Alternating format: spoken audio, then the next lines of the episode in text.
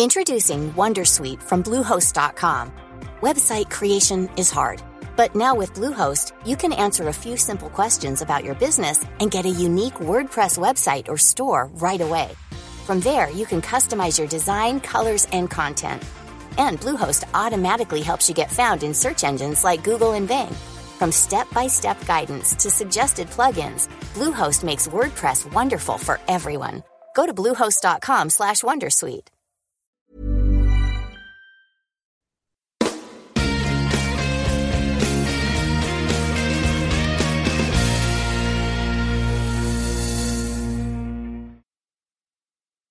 Bien, gracias por seguirnos acompañando. Eh, estamos empezando aquí la cara B de este episodio número 453. Si están escuchando esta hora y no han escuchado la cara A, eh, pues vayan y escuchen primero la cara A. Eh, en la introducción a este tema que estamos ahora tratando, Francis nos estaba explicando el estado actual de los reactores, con, eh, sobre todo con énfasis en el ITER, que es nuestro, nuestra hoja de ruta hacia la fusión comercial la fusión nuclear, y eh, estabas hablando de estas inestabilidades que surgen en el plasma, ¿no? que es ahora mismo la dificultad eh, más grande que hay para sostener durante largos periodos de tiempo el plasma en el cual eh, va a tener lugar la fusión de la que se extrae la energía. Exactamente, hay, muchas inestabilidades, ¿no? Pero eh, claro, cuando tú quieres estudiar el control del plasma, tienes que ir inestabilidad inestabilidad, ¿no? Y considerar, digamos, la, las inestabilidades más relevantes. Y la que se ha estudiado en este caso es una inestabilidad que se llama de eh, rasgado. Básicamente eh, es algo parecido a las eh, conexiones y reconexiones de flujo magnético en el Sol, en la superficie del Sol. tienes líneas cerradas de campo magnético dentro del plasma que, como se tienen que cerrar cuando están cerca del, borde del plasma, alejado obviamente de, de, la pared, que la tienen, hay una cierta región en la que se supone que ahí no, no hay mucho plasma o prácticamente no hay, eh, algunas de estas líneas eh, acaban eh, no cerrándose correctamente. Y entonces esto te genera diferentes inestabilidades y algunas de estas inestabilidades se clasifican en función de eh, los modos de vibración, entre comillas, ¿no? de, eh, con modos en el campo poloidal y toroidal. Entonces la, inestabilidad básica es una inestabilidad que ocurre en todo el plasma, eh, es una inestabilidad 1-1, modo 1 toroidal, modo 1 poloidal. esa inestabilidad eh, más o menos se controla, se sabe controlar con los campos magnéticos eh, externos del tokamak. No se considera una inestabilidad especialmente eh, difícil de, controlar, pero la siguiente inestabilidad de este tipo, que es la 2-1, en la que tienes en el campo poloidal, tienes un modo de tipo 2, eh, es decir, si coges el donut y lo cortas para ver el círculo, digamos, de la sección del donut, pues tiene una estabilidad que es eh, un mínimo en, digamos, polo norte, polo sur, y un máximo este-oeste. ¿vale? Imaginemos una, una, inestabilidad de ese tipo, ¿no? Una inestabilidad modo 2, hay con una vibración, eh, un modo de tipo 2, de, eh, un máximo y un mínimo en esa región eh, a nivel poloidal, y sin embargo no la hay en, a nivel toroidal, en lo que es el propio toro. Este tipo de inestabilidad 2-1 es de las más difíciles de, de controlar porque eh, aparece cuando yo subo la presión. O a mí me gustaría tener el plasma a la presión máxima posible que tolere esta inestabilidad. Esta inestabilidad se puede predecir con modelos teóricos, con modelos de superordenador. Yo predigo los estados del plasma que me dan lugar a esta inestabilidad. El problema es que una simulación mediante superordenador no la puedo utilizar para un control real. El control real eh, ahora mismo se está trabajando a eh, datos de diagnóstico y actuación en 25 milisegundos. Es un tiempo, la, las simulaciones eh, en superordenador tardan días eh, o semanas. Entonces, eh, hay que hacer un control preciso. De las técnicas habituales de control que comentaba justo antes de la pausa, son técnicas de control realimentado más o menos estándares, no te permiten llegar a una presión demasiado alta. Cuando tú subes un poquito, tienes un umbral de presión, cuando subes un poquito de ese umbral, te encuentras con que a veces sí lo controlas y a veces de repente te aparece la inestabilidad y se te corta el plasma. Y no es fácil predecir cuándo va a ocurrir. Entonces, ¿qué es lo que se ha hecho? Eh, presentamos a Gastón, que acaba de llegar. Bueno, vale.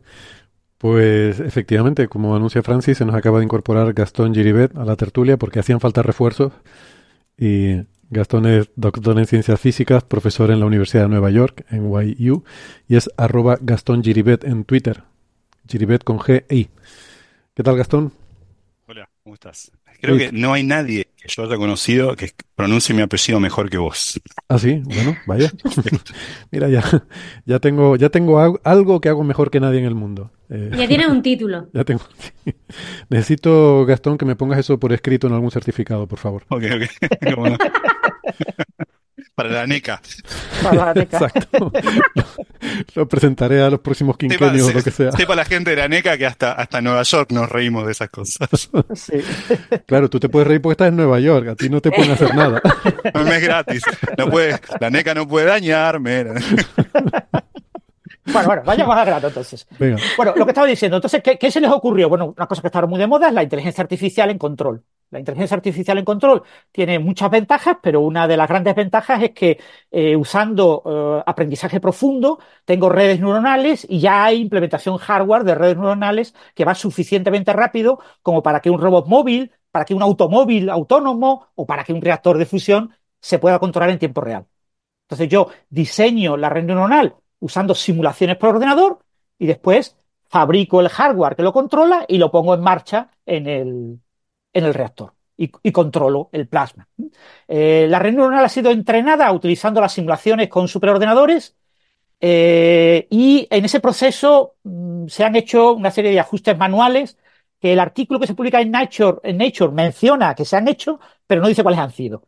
Pero bueno, por lo que parece eso es poco relevante, porque eh, ese entrenamiento previo de la red neuronal utilizando datos simulados no ha sido la clave y la novedad del nuevo trabajo. El nuevo trabajo que se publica en Nature, su novedad es que se han utilizado todos los datos históricos de diagnóstico y actuación eh, que se han obtenido con los algoritmos estándares de control en, los últimos años con, este reactor. Entonces, le hemos enseñado a la red neuronal cómo era controlada con un algoritmo eh, eh, convencional, cuáles eran los datos de diagnóstico y cuáles eran las actuaciones y cuál era la respuesta del plasma a esas actuaciones.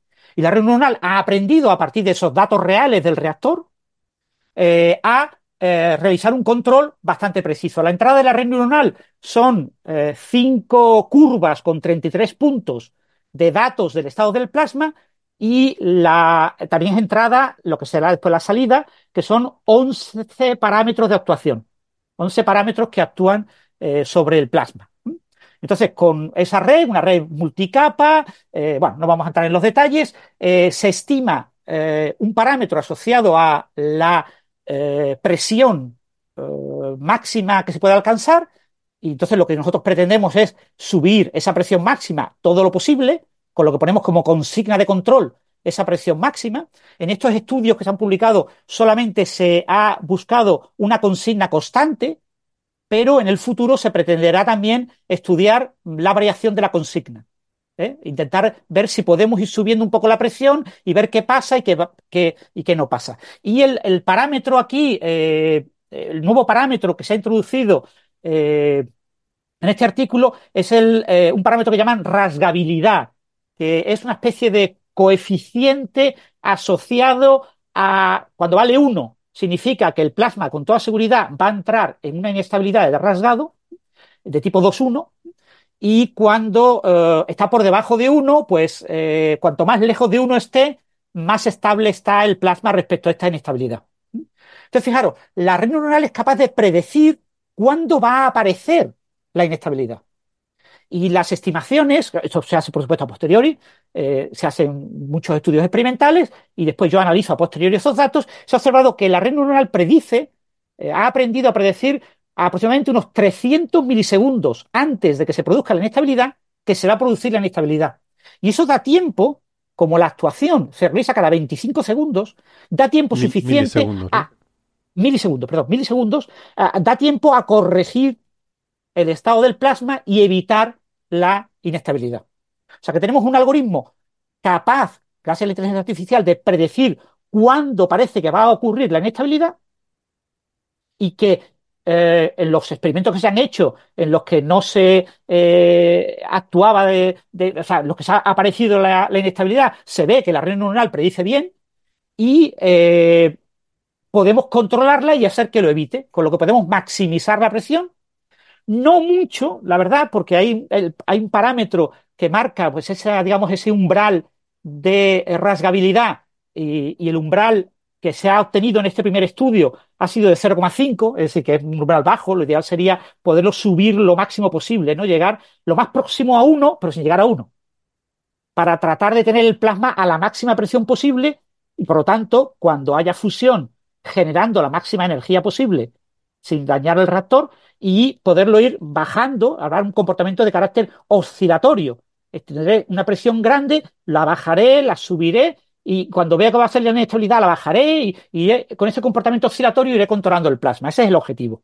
este eh, artículo ha sido bastante prometedor porque eh, se controla bastante bien el plasma, pero es un primer paso. Se controla solamente una única inestabilidad. Ahora hay que estudiar otras inestabilidades, por ejemplo, este tipo de inestabilidades de, rasgado, pues la 2-2, 3-1, o sea, las de orden multipolar más alto, que son eh, inestabilidades más improbables, pero que cuando yo extiendo la duración en la que yo estoy controlando una, inestabilidad, es más probable que me aparezcan esas otras inestabilidades.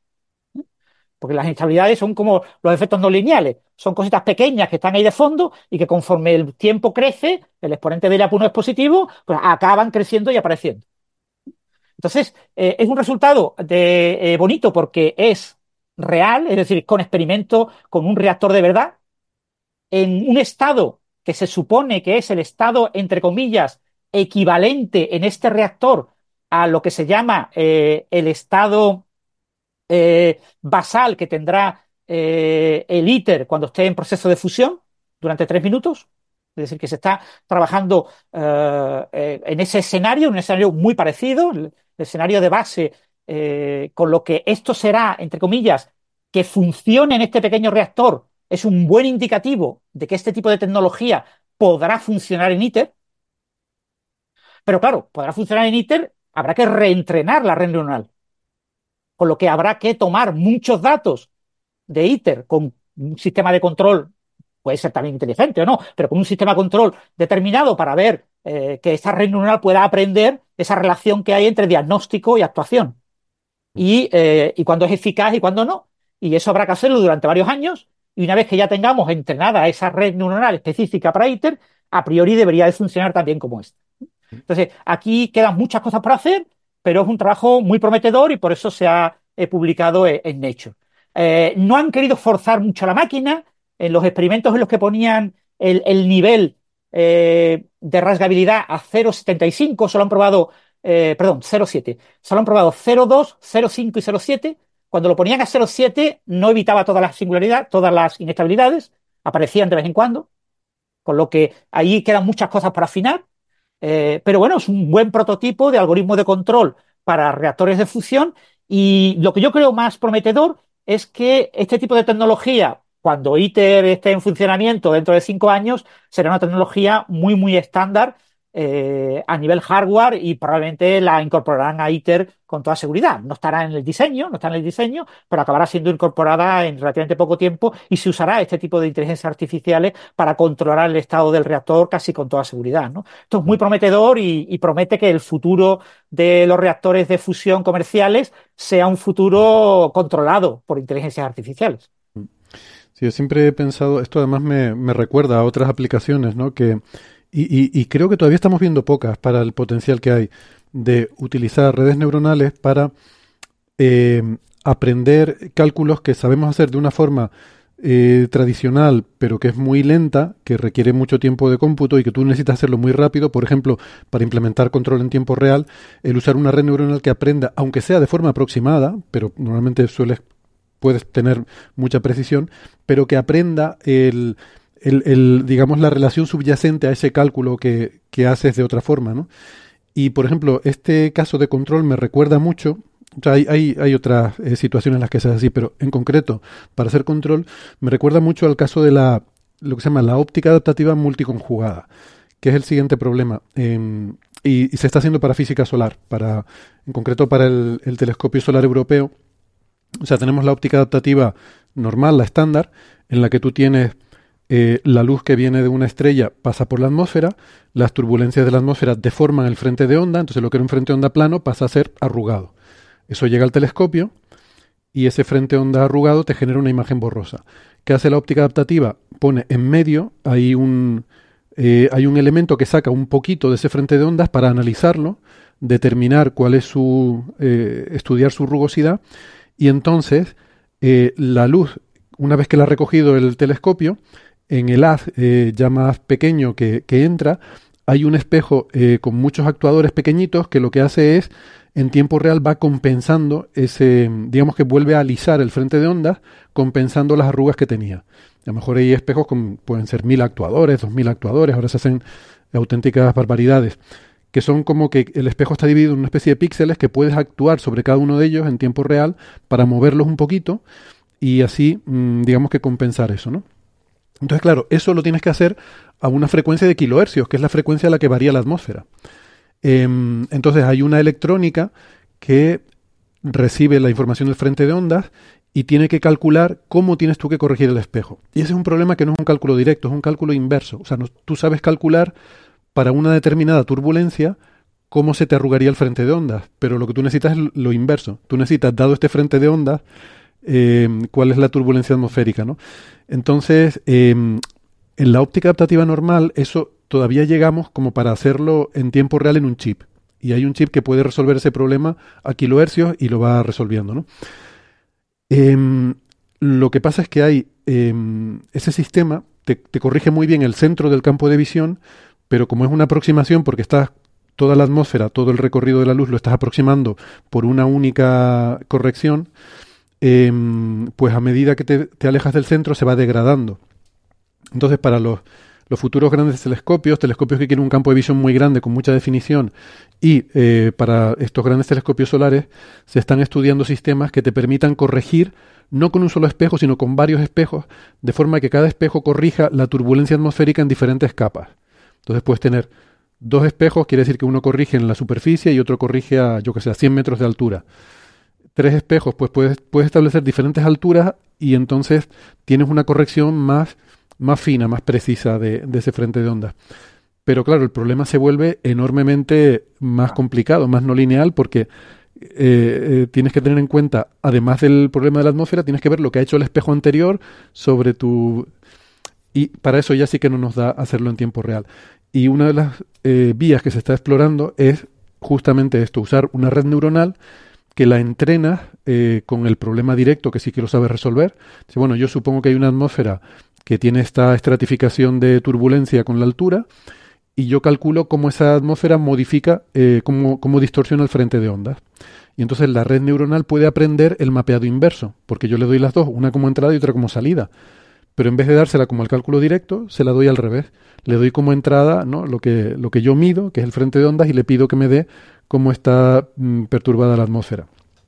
Y así eh, se espera poder conseguir este, este resultado, ¿no? De que te dé cómo hay que corregir, el, cómo tienes que actuar sobre el espejo eh, mil veces por segundo, ¿no? Eh, cada milisegundo. Sí, aquí el problema es parecido pero diferente. Aquí, fijaros que esto es un, digamos, prototipo, ¿vale? Es una primera versión. Aquí se ha utilizado, por ejemplo, información en, en forma de curva. Cada uno de los parámetros de diagnóstico no eran imágenes, las redes neuronales funcionan muy bien, estas redes neuronales profundas, multicapa, que son decoder and encoder, ¿no? Eh, que tienen capas de tamaño más pequeño, eh, capas que sucesivamente van aumentando de tamaño. Este tipo funciona muy bien con datos que estén imágenes. Aprenden muy bien imágenes. Y sin embargo, aquí se han usado datos unidimensionales, curvas. Con lo que un paso futuro será usar imágenes, porque tenemos eh, diagnóstico de imágenes de los plasmas. Y por otro lado, eh, se diferencia de lo que tú acabas de comentar en que aquí tampoco se ha utilizado información física. No se ha pretendido que la red neuronal aprenda la física del problema, que eso ahora está muy de moda.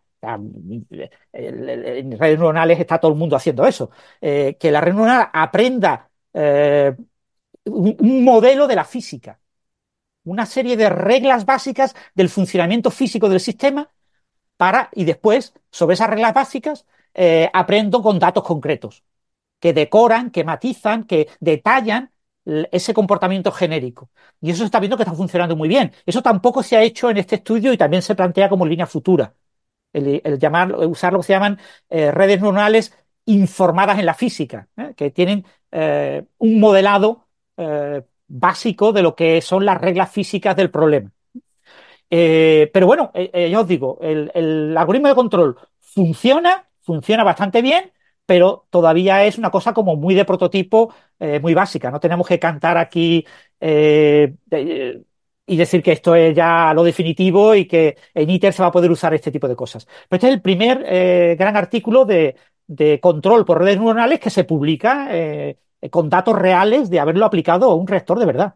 Que eso es la, gran novedad de, este trabajo y que, en mi opinión, es muy prometedor para que este tipo de técnicas, ya cuando los datos diagnósticos sean imágenes será mucho más difícil aplicar eh, algoritmos de control estándares, eh, porque los algoritmos de control estándares pues, requieren una señal prácticamente unidimensional. Puedes tener varias señales, pero eh, meterle una imagen completa o varias imágenes completas, un pack de varias imágenes del plasma a, a un algoritmo de control electrónico convencional es muy difícil, es prácticamente imposible, pues son demasiada información. Sin embargo, ahí las redes neuronales sí lo pueden hacer. Y eso te da una visión mucho más integral de lo que le pasa al plasma y por lo tanto puedes predecir mucho mejor lo que le va a pasar en este tipo de inestabilidades. Uno de los parámetros que se mete en esta técnica de diagnóstico es lo que llaman la, triangulabilidad, la, eh, triangulabilidad del plasma, es decir, se aproxima la estructura del plasma, el plasma es una especie de ovoide, el, el, el, el tokamak no es un donut perfecto con sección circular, sino que es una sección más bien elíptica, ¿no? Y el plasma adopta también una forma así más o menos elíptica y tiene y esa forma se suele aproximar como un triángulo y la, los eh, eh, cocientes entre los lados de ese triángulo aproximado eh, de la estructura del plasma es un parámetro, se construye un parámetro que se llama triangulabilidad. Y uno de los parámetros que se ha usado es ese, pero en un futuro se podrán usar imágenes reales de la forma real del plasma y meterse a la inteligencia artificial. Y ahí las inteligencias artificiales donde pegan el gran salto. O sea, el gran salto que han dado eh, inteligencias artificiales como los chateadores, ¿no? Como ChatGPT, es que es convertir una palabra en una imagen. Yo recibo un token y ese token lo convierto en una imagen enorme. ¿Y qué representa esa imagen? Por la relación de ese token con el resto de los tokens. ¿eh?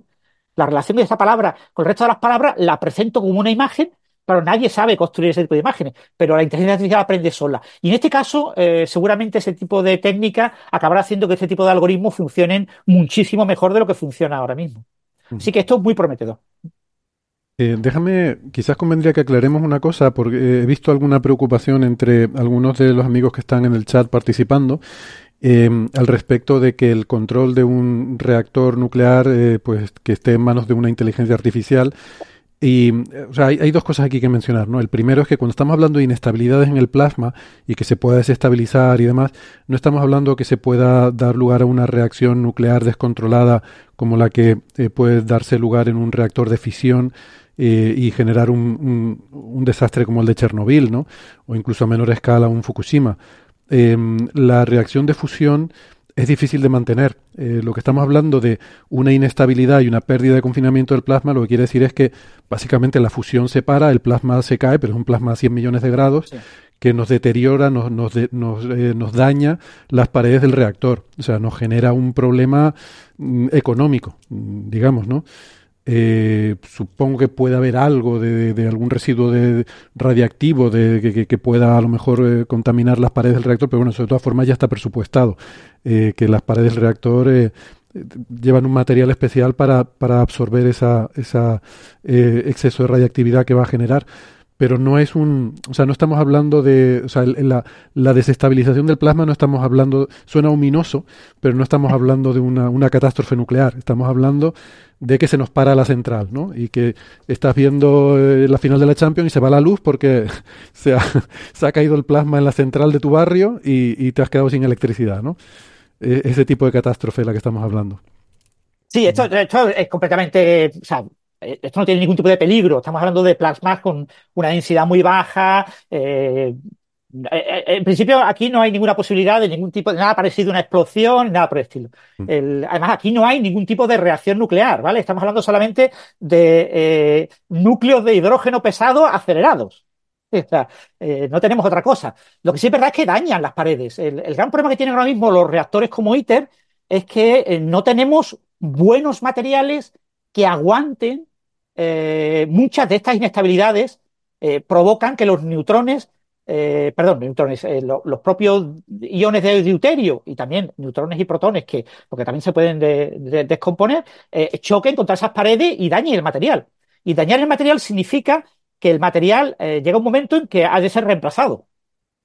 Son, materiales de muy baja radioactividad, pero extremadamente baja, incluso inferior a la, a la de los materiales que se utilizan en hospitales, pero obviamente son materiales que se vuelven radioactivos por el impacto de esos neutrones de alta energía. Entonces necesitamos desvelar, descubrir cuáles son los materiales más adecuados para ese recubrimiento interno de los reactores y eso lo va a ser el proyecto IFMIF, que es el proyecto que eh, tenemos en Granada, ahora ya aprobado, que ya se está construyendo la instalación en Granada, en España, eh, para eh, una versión, la primera etapa de lo que será el proyecto IFMIF, que se llama DONES. ¿eh? Lo que se está ahora en Granada es con el proyecto DONES, que es la primera etapa de IFMIF. Que me parece que para los tiempos que corren debería ser dones y doñas, que creo que eso ya ha quedado muy obsoleto. Pues sí, hombre, ahora mismo no me acuerdo de lo que significan las siglas, pero bueno, no de menos. Eh, son unas siglas, D-O-N-N-S. Y bueno, eso, e, ese tipo de materiales todavía no los tenemos. Entonces, ¿qué pasa con este tipo de inestabilidades? Que dañan los materiales y te impiden estar estudiando el plasma en estado de fusión durante mucho tiempo. Porque en todos los eh, experimentos que se hagan con ITER durante 10 años, va a haber inestabilidades y va a haber daño de esas paredes. Y cuando empiecen con fusión, podrán hacer fusión pues durante, se espera, al menos tres años. Pero no se sabe cuántos años más, porque depende de lo que dañes las paredes del reactor. ¿eh? Y esto no es o sea, tú dices, qué barato. Pues eh, lo paro, eh, quito lo defectuoso y lo vuelvo a poner nuevo. Pero si estamos teniendo unos problemas de retraso, que llevamos un retraso enorme de años en la, en la construcción, imagínate lo que va a pasar cuando tenga que hacer eso. No, no se puede hacer, ¿vale? No se puede eh, hacer unas reparaciones así rápidas, salvo que haya algún, los daños estén muy localizados en algún sitio. Lo que hacer es desarrollar buenos algoritmos de control para evitar que estas inestabilidades me vayan dañando. Esto es un daño de eso, muy poquito, muy poquito a poco, muy poquito a poco. Es como lo que pasa pasa cuando un astronauta va a la Estación Espacial Internacional? Pues recibe una irradiación de rayos cósmicos que acabará produciéndole cáncer cuando tenga 80 años. Eh, y, si no hubiera ido al espacio, lo tendría a los 85. Y hemos hecho que se adelante en 5 años el cáncer que le va a aparecer. Al astronauta con 40 años eso le parece irrelevante. Pero es una cosa muy grave que hay que tener en cuenta. Porque en estos materiales pasa eso. Eh, este tipo de inestabilidades lo que hacen es dañar eh, las paredes y, toda la, toda la, porque muchos eh, de estas partículas pueden atravesar parte de las paredes, incluso alterar fuera. son muy poquitas. es una cosa, es como los rayos cósmicos. Es decir, tú estás andando por la calle y estás constantemente bombardeado de rayos cósmicos, pero no te afectan. Pero sí te afectan porque están produciendo mutaciones. Y puede que cuando tú tengas un cáncer con 80 años sea debido a un rayo cósmico que te cayó un día. Eh, y alteró el ADN de un sitio, de una de las células madre de, la, eh, de tal eh, tipo celular del cuerpo humano. Pero claro, eso mm, estamos preparados para vivir con eso. Entonces, e, ese es lo que puede pasar aquí. Estas inestabilidades no dañan, digamos, no producen una explosión, no, no es algo que, pero sí es una cosa que molesta a los propios ingenieros porque saben que cuantas más inestabilidades haya en cada uno de los runs, cada uno de los experimentos que se hagan, eh, implica que el número de experimentos que se van a poder hacer cuando se meta la fusión va a ser más pequeño. Mm. Sí, deterioran, o sea, eh, lo que estamos hablando es el deterioro del material, ¿no? Exactamente, es un deterioro lento, mm. pero mantenido, porque vas a estar durante muchos años. Lo ideal sería que ITER estuviera funcionando durante 20 años, mm. como mínimo.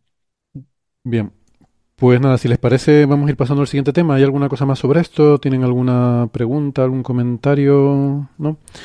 Si no, eh, si quieren, vamos a pasar al tema de, el, em, de, este, este artículo que ha salido. Bueno, eh, en, todos recordamos la, fecha del 23F eh, por la supernova de 1987. ¿Vale? Y, y resulta que es que curiosamente, coincidiendo también con esa fecha, ha salido un paper en Science, creo, Science, sí, el 23 de febrero de 2024, sobre la, eh, esta supernova, ¿no? que es la única supernova así visible a simple vista que nuestra generación ha tenido el, el honor de, de presenciar. ¿no? Um, y ahora, pues con nuevas observaciones del James Webb, como digo, en este artículo de Science de Franson y colaboradores, pues eh, nos han demostrado una cosa muy interesante, y es que um, han encontrado la nave de Ulises 31. Hoy va de, el programa va de Odiseo, Ulises, ¿no? Eh, no sé si, a, lo mejor la gente joven no sabe de lo que estoy hablando, um, pero les voy a... No tenemos, no tenemos ni idea. Bueno, a lo mejor en tu caso más bien es un tema cultural, eh, porque estos son unos dibujos animados que dieron cuando éramos pequeños en España, no sé si en otras partes del universo, en otras partes de la galaxia también se dio, pero aquí les estoy enseñando, eh, lo, tu, lo, tuitearé también la imagen, ¿no? La, esta es la figura del paper sobre lo, el, el, remanente de esta supernova y esta era la nave de Ulises 31, la Odisea, ¿no? No se llamaba así, la Odisea, creo que sí. Sí. Eh, pues nada, que la han encontrado, Isa. Tú eres muy joven, sí, bueno, ¿no? yo eh, estos dibujitos no, no, los he visto, ¿eh? No, no reconoces tú. Lo siento. Es demasiado joven para... Que, conste, que, con, que consten actas. Bueno, entonces hay que Sí. ser, hay que ser ¿eh? español y tener una cierta edad para, para pillar esta referencia, ¿no? Sí, Sí, bueno, sí. eh, hay, hay veces que también depende de la región, ¿eh? De que la No, no, no, esto era, esto era televisión, pero- esto era televisión no, española, Isa. Es lo que veíamos No, todos porque no había otra cosa. José, perdona, Bueno, José, José, em, creo- espera, José iba a decir algo. No, no, no, que yo tampoco lo, lo había visto, pero por joven en mi caso. Ah, por joven en tu caso, sí. bueno, Bueno, pues hago un mini resumen. Em, la verdad es que esto está muy chulo, esto está muy chulo. Eh, o sea, es una supernova que ha sido, o sea, se, han utilizado imágenes del James Webb eh, Telescope. Yo creo que nos van a caer gotitas de eh, imágenes valiosísimas de, este, bueno, este instrumento y, vamos a tener la suerte de ver un montón de cosas. Eh, bueno, la supernova 1987A, eh, básicamente teníamos evidencia, obviamente, de, la supernova. Está, proviene de la, de la Gran Nube de Magallanes. Y en 1987, pues eh, tuvimos la suerte de poder verla, los que tuvieron. Yo, yo era muy chiquitilla, voy a dejarlo ahí. Yo había nacido, pero muy chiquitilla. Eh, no estaba viendo esas cosas todavía. Eh, y bueno, la cosa está en que sí, que se había visto la supernova, se había detectado eh, el, el fogonazo de, de neutrinos eh, por varios instrumentos, pero lo que no se sabía muy bien es qué es lo que había en medio, ¿no? Si queréis hago un rápido, rápido, qué es lo que es una supernova, pues básicamente yo tengo eh, las estrellas muy masivas, muy masivas, empiezan a, a quemar por capas, entonces tienes pues el, hidrógeno, el helio, el carbono, el oxígeno, bueno, en el orden que sea, ¿vale? No, no me lo sé todo de memoria, pero la cosa está en que tú vas quemando en plan por capa. Y la parte central, cuando llega al hierro, tienes un núcleo de hierro, lo que sucede es que la, la presión de generación de los electrones cambia de tal manera, o sea, la materia se comporta de tal manera que tienes un núcleo de hierro que va a colapsar sobre sí mismo y eso produce una onda de rebote muy bestia que hace que se expulsen los materiales del resto de las capas. Eh, según lo que quede ahí en medio, según lo que quede ahí en medio, la masa, sobre todo la masa, básicamente del objeto que quede ahí en medio, se puede formar una protoestrella de neutrones o puede haber un colapso agujero negro, es decir, hay un objeto central que no se había podido discernir qué tipo de, de objeto era. Eh, y bueno, la, la cosa es que se ha podido ver, eh, bueno, se han podido ver en otro, en otras supernovas. Simular una supernova es muy complicado. Sabemos que, digamos, tenemos eh, ideas cualitativas de qué es lo que tiene que pasar, pero de manera cuantitativa es muy delicado medir este tipo de cosas. Por ejemplo, la radiación gravitatoria que emiten dos agujeros negros cuando se fusionan y, o sea, cuando, sí, cuando se fusionan, se acercan cada vez más y se fusionan, es una curvita muy limpia. O sea, es algo que se puede ajustar, se puede modelizar. Sin embargo, cuando tenemos, por ejemplo, una explosión de supernova, la radiación gravitatoria que emite es estocástica, o sea, es muy aleatoria. No se puede modelizar en plan una curvita como, como los agujeros negros cuando se fusionan, pero tiene que ver más con la excitación de pues ciertos modos, entonces se pueden analizar y por ejemplo, bueno, estamos deseando que haya una supernova cerca y que se tenga onda gravitatoria para saber más, pero se sabe de manera cualitativa mucho, cuantitativa todavía hay un montón de detallitos que hay que tener, digamos, más detalle para poder explicarlo bien. Una pregunta, eh, eh, ingenuamente, yo no sé, no sé nada de esto, pero, pero ingenuamente yo esperaría que en una supernova, aparte, a pesar de que esta sea eh, muy energética, incluso uno de los procesos más energéticos que conocemos, la radiación de ondas gravitacionales es muy poco energética, porque la mayoría, la mayoría es un modo S, es decir, sería esféricamente simétrico y no hay eh, eh, emisión esféricamente simétrica de gravitación. Entonces, lo único de lo que tendríamos noticia es de los modos que no son S, es decir, alguna, algo que tenga que ver con la asimetría original de la fuente, ¿no? O sea, todo lo que tenga que ver con la no esfericidad del proceso. Sí, Entonces, eso Pero em, las primeras simulaciones en 1D, además de que eran simétricas por naturaleza, claro, eh, cuando pasaron a 2D variaron mucho, pero cuando han pasado a 3D se forman un montón de turbulencias y un montón de fenómenos que son altamente no eh, simétricos. Y además pueden haber eh, inestabilidades tipo SAS, o sea, tienen inestabilidades estas de bamboleo, eh, pero sigue siendo una emisión muy baja en onda gravitatoria. O sea, si no es de nuestra propia galaxia, no se va a poder ver.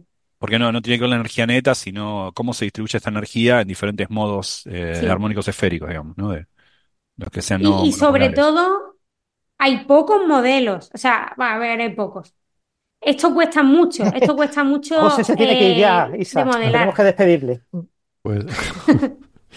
bueno, José, gracias por acompañarnos hoy. Bueno, gracias a vosotros. Disculpe, pero me tengo que ir. Me iba a ir antes de que hice empezar a explicar para no cortar, pero quería también escuchar un poco. Así que nada, pasadlo bien. Venga, chao, chao. Hasta la próxima. Que sea leve. Chao, amigo. Gracias. Sí, entonces, o sea, em, pueden haber fenómenos no simétricos, pero obviamente eh, son menos energéticos. Eh, pero sobre todo hay un montón de detalles que yo te diría que no se conocen. Obviamente tenemos estimaciones de que no va a haber, no va a ser un animal eh, y las maneras de analizar los datos serían muy diferentes a las que se analizan, por ejemplo, eh, métodos de match filtering. Pues no, ahora hay que hacer otro tipo de métodos, ¿no? Pero bueno, sí, sí. Total, que, que bueno, sí que se conocen. O sea, sí que se conoce que, por ejemplo, sin relatividad general no explota, se conoce que sin neutrinos no explota, se conoce que pasar de 2D a 3D hubo bastante variación, y cosas que a lo mejor se parece que iban a explotar de manera muy fácil, pues no explotaban de manera tan fácil, pero es que todavía yo diría que hay mucha incertidumbre porque aquí hay, bueno, hay en juego también campos magnéticos, es decir, hay un montón de elementos en juego que en mi opinión sabemos modelar bien, pero no extremadamente bien, con detalles, y hay un proceso muy, muy complejo. Eh, sí que se entiende bien que eh, cuando se hunde el centro de hierro y se expulsa el resto de, cantidad, se forma, bueno, pues esa nebulosa o ese, anillo o ese material eh, que está chocando y que es tan visible, y en el centro tienes un objeto compacto. Entonces, yo creo que aquí, bueno, me corregí, me complementáis, lo que he podido leer, se, se han visto, o sea, la gracia de, de esta supernova es que en otras supernovas sí que se había podido ver qué es lo que había en medio o analizar un poquito mejor que lo que había en medio.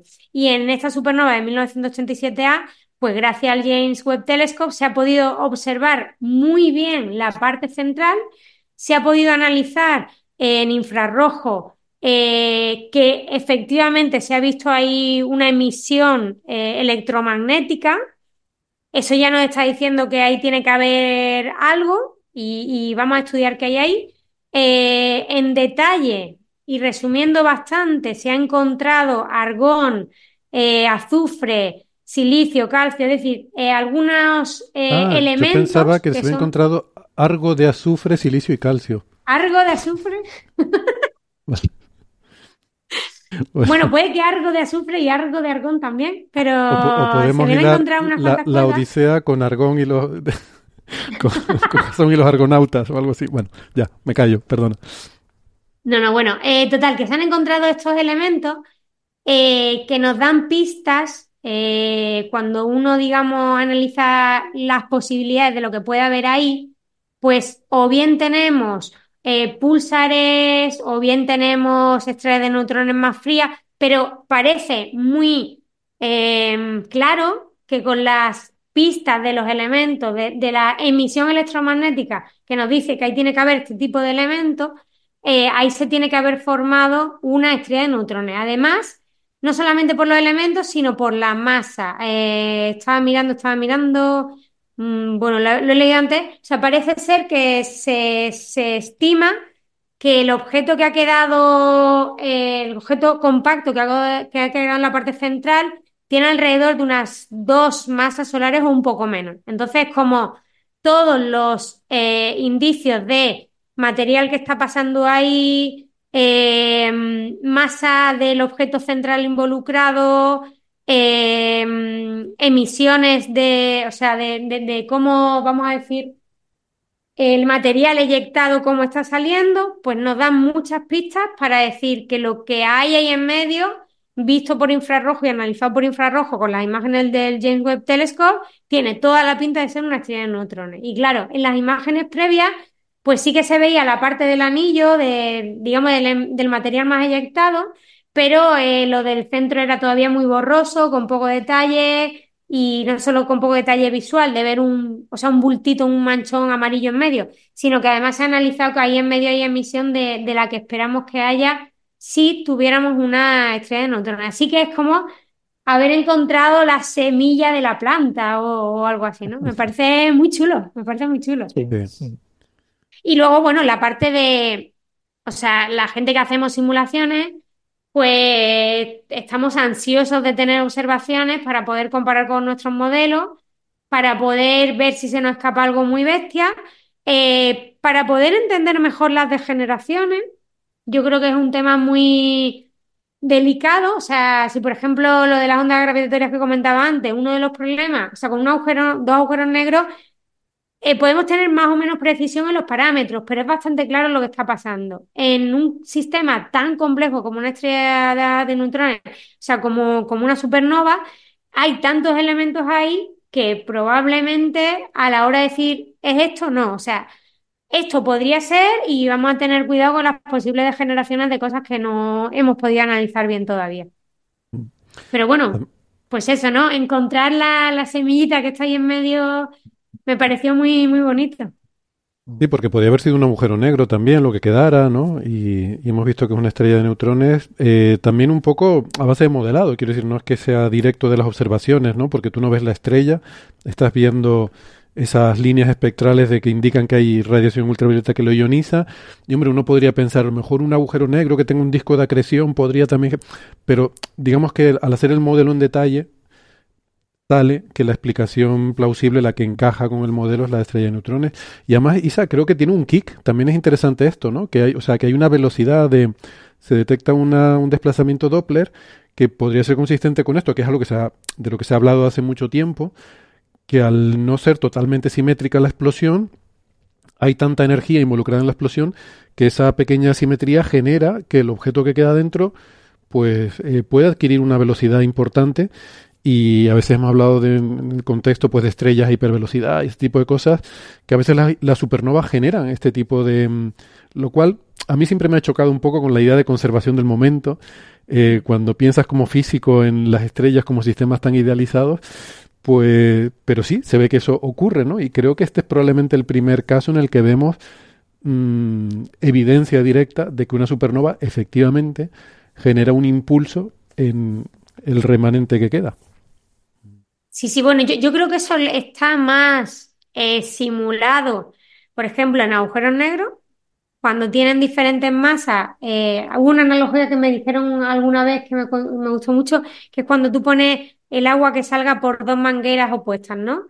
Y si el agua no sale igual, cuando cortas el agua, hay una que va a tirar más que otra de las mangueras. Y es algo así, bueno, como algo por ahí van los tiros, ¿no? Que tienes conservación y pero tienes conservación y tienes una cosa que tira más que otra. Eh, yo creo que en el caso de supernovas o de estrellas, no tenemos la imagen tan asimétrica. Eh, pero ahí no soy una experta, la verdad. No quiero decir algo que no, que, no lo sé. O sea, es muy guay medir este tipo de cosas porque te permiten entender por dónde tienen que ir los tiros. Sí que os digo que las simulaciones en 3D hay mucha simetría, incluso hay inestabilidades, ya os digo, de tipo que tienden a desarrollarse en una dirección. Eh, pero a nivel observacional, y yo como soy muy mala en unidades, pues no te voy a decir datos de unidades, pero, pero o sea, es que es muy bonito poder ver estas cosas eh, y entender las partes centrales de esos objetos compactos, ¿no? Y, en un entorno de formación tan peculiar como una explosión de supernova. Sí, bueno, quizás comentar una par de cositas que no ha comentado Isabel.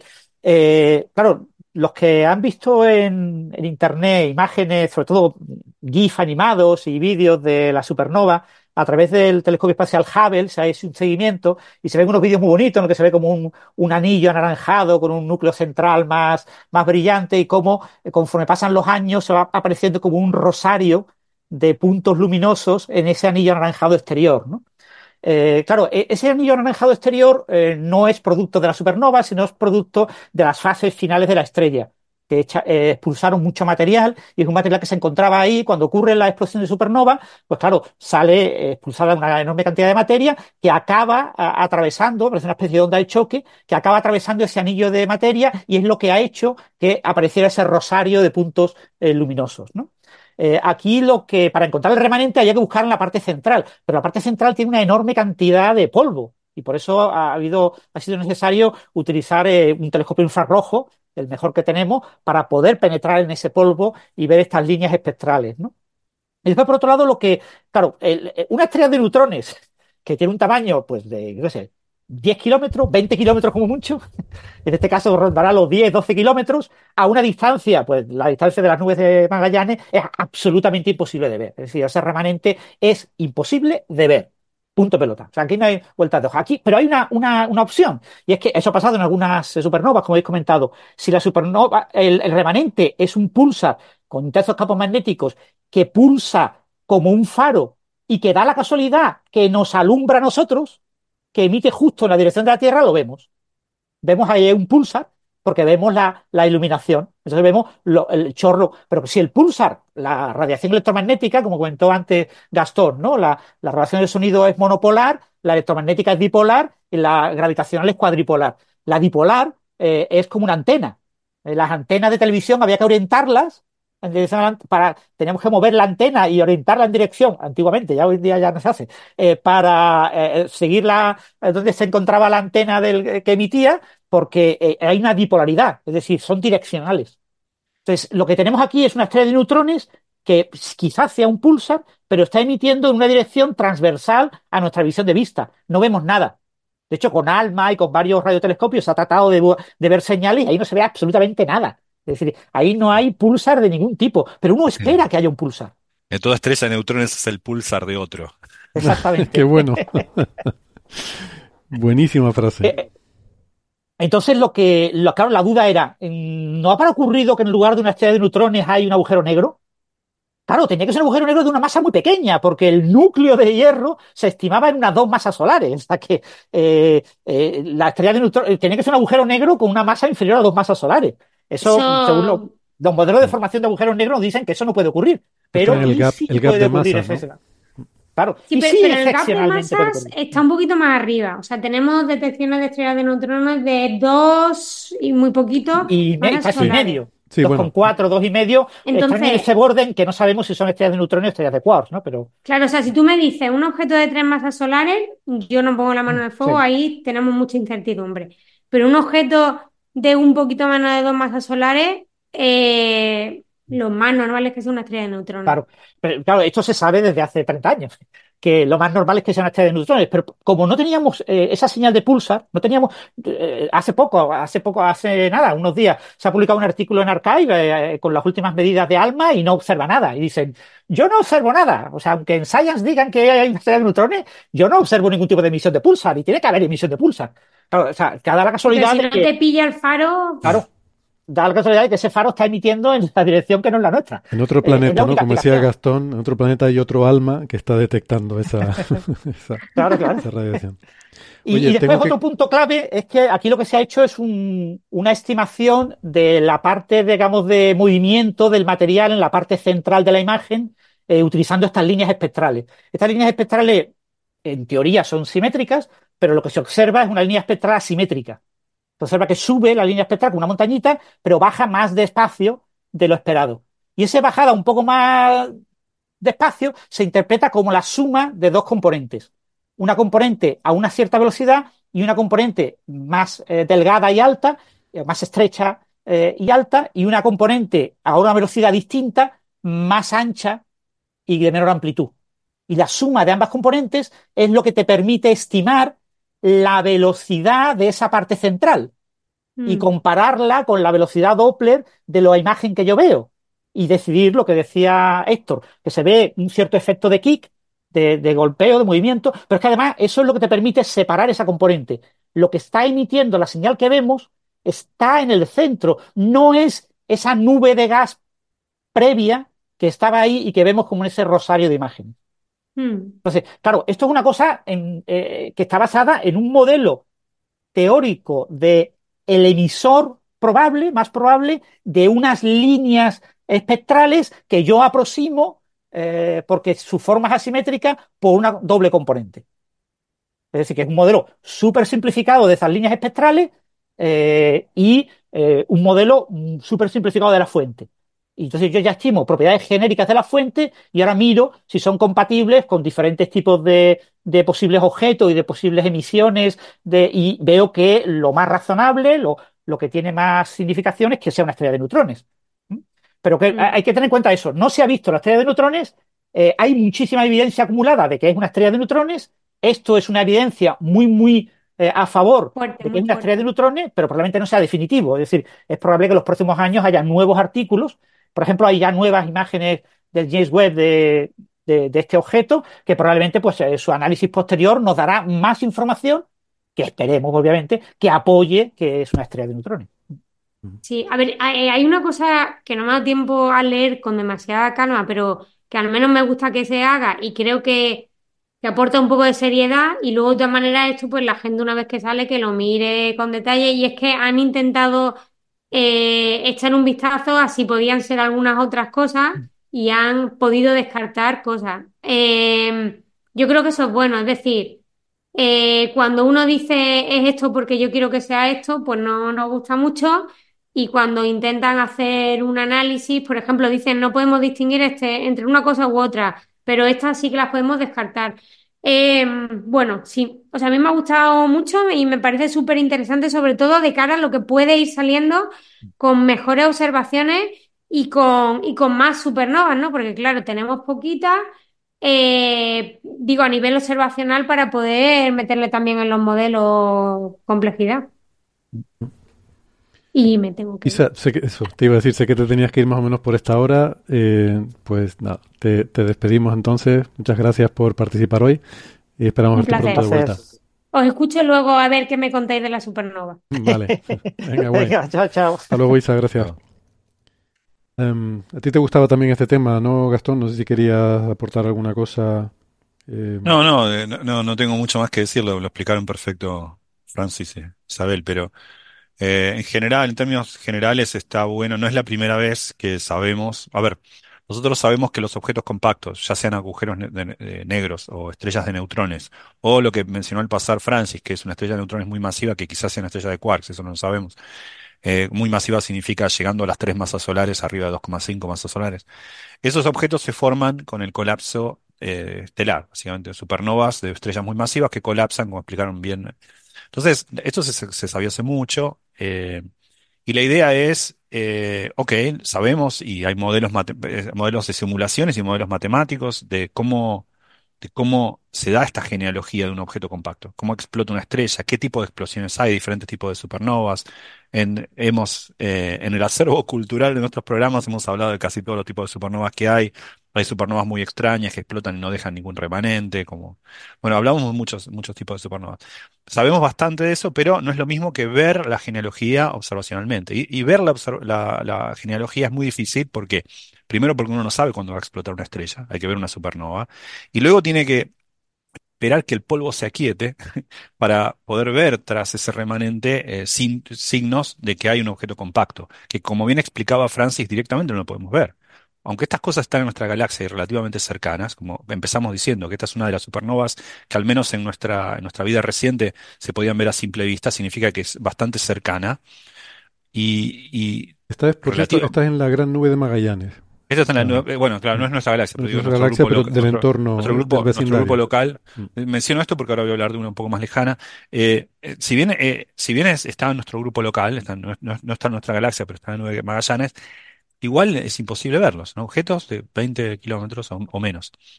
Ahora, entonces es muy difícil verlo, así que uno tiene que tener mucha suerte. Entonces, eh, y que eso entre en nuestra vida útil. No es la primera vez que ocurre. Por ejemplo, la supernova 1907, eh, 19, SN 1979C, una de las que ocurrió en 1979, que no se veía a simple vista, pero se veía con eh, elementos, eh, telescopios simples ya en los 70. De hecho, lo, observó un maestro de escuela eh, que estaba haciendo observaciones con sus estudiantes. Entonces, este, esa, esa supernova en 1979, recuerdo un artículo del 2010 o del 2008, creo que fue, si no recuerdo mal, fue, en fue en marzo del 2010, pero pudo haber sido en 2008. Recién ahí, esto, ocurrió en la galaxia M100. La galaxia M100 es, es, un espiral muy bonito visto de frente, bastante galaxia hegemónica vista de frente, o espiral. Y es una galaxia que queda unos 50 millones de años luz de acá. Eh, esa, supernova es 1979C, se la vio explotar y recién en marzo del 2010, si no recuerdo mal el año, 2010-2009, circa 2010, eh, se observó que ahí hay síntomas de que hay un objeto compacto. Eh, obviamente esto es en otra galaxia muy lejana, no es la nueva. Pero digo, no es la primera vez que se ve, pero en este caso hay muchas observaciones juntas. La activación de la masa. Por ejemplo, en el caso del, objeto compacto que, existe, hoy sabemos que existe, donde acaeció SN 1979C, no sabemos si es una estrella de neutrones o un agujero negro. Probablemente una estrella de neutrones, por, por, por algunas razones, pero no sabemos, no podemos. En este caso hay muchas más observaciones, por ejemplo, una estimación de la masa del objeto, ¿no?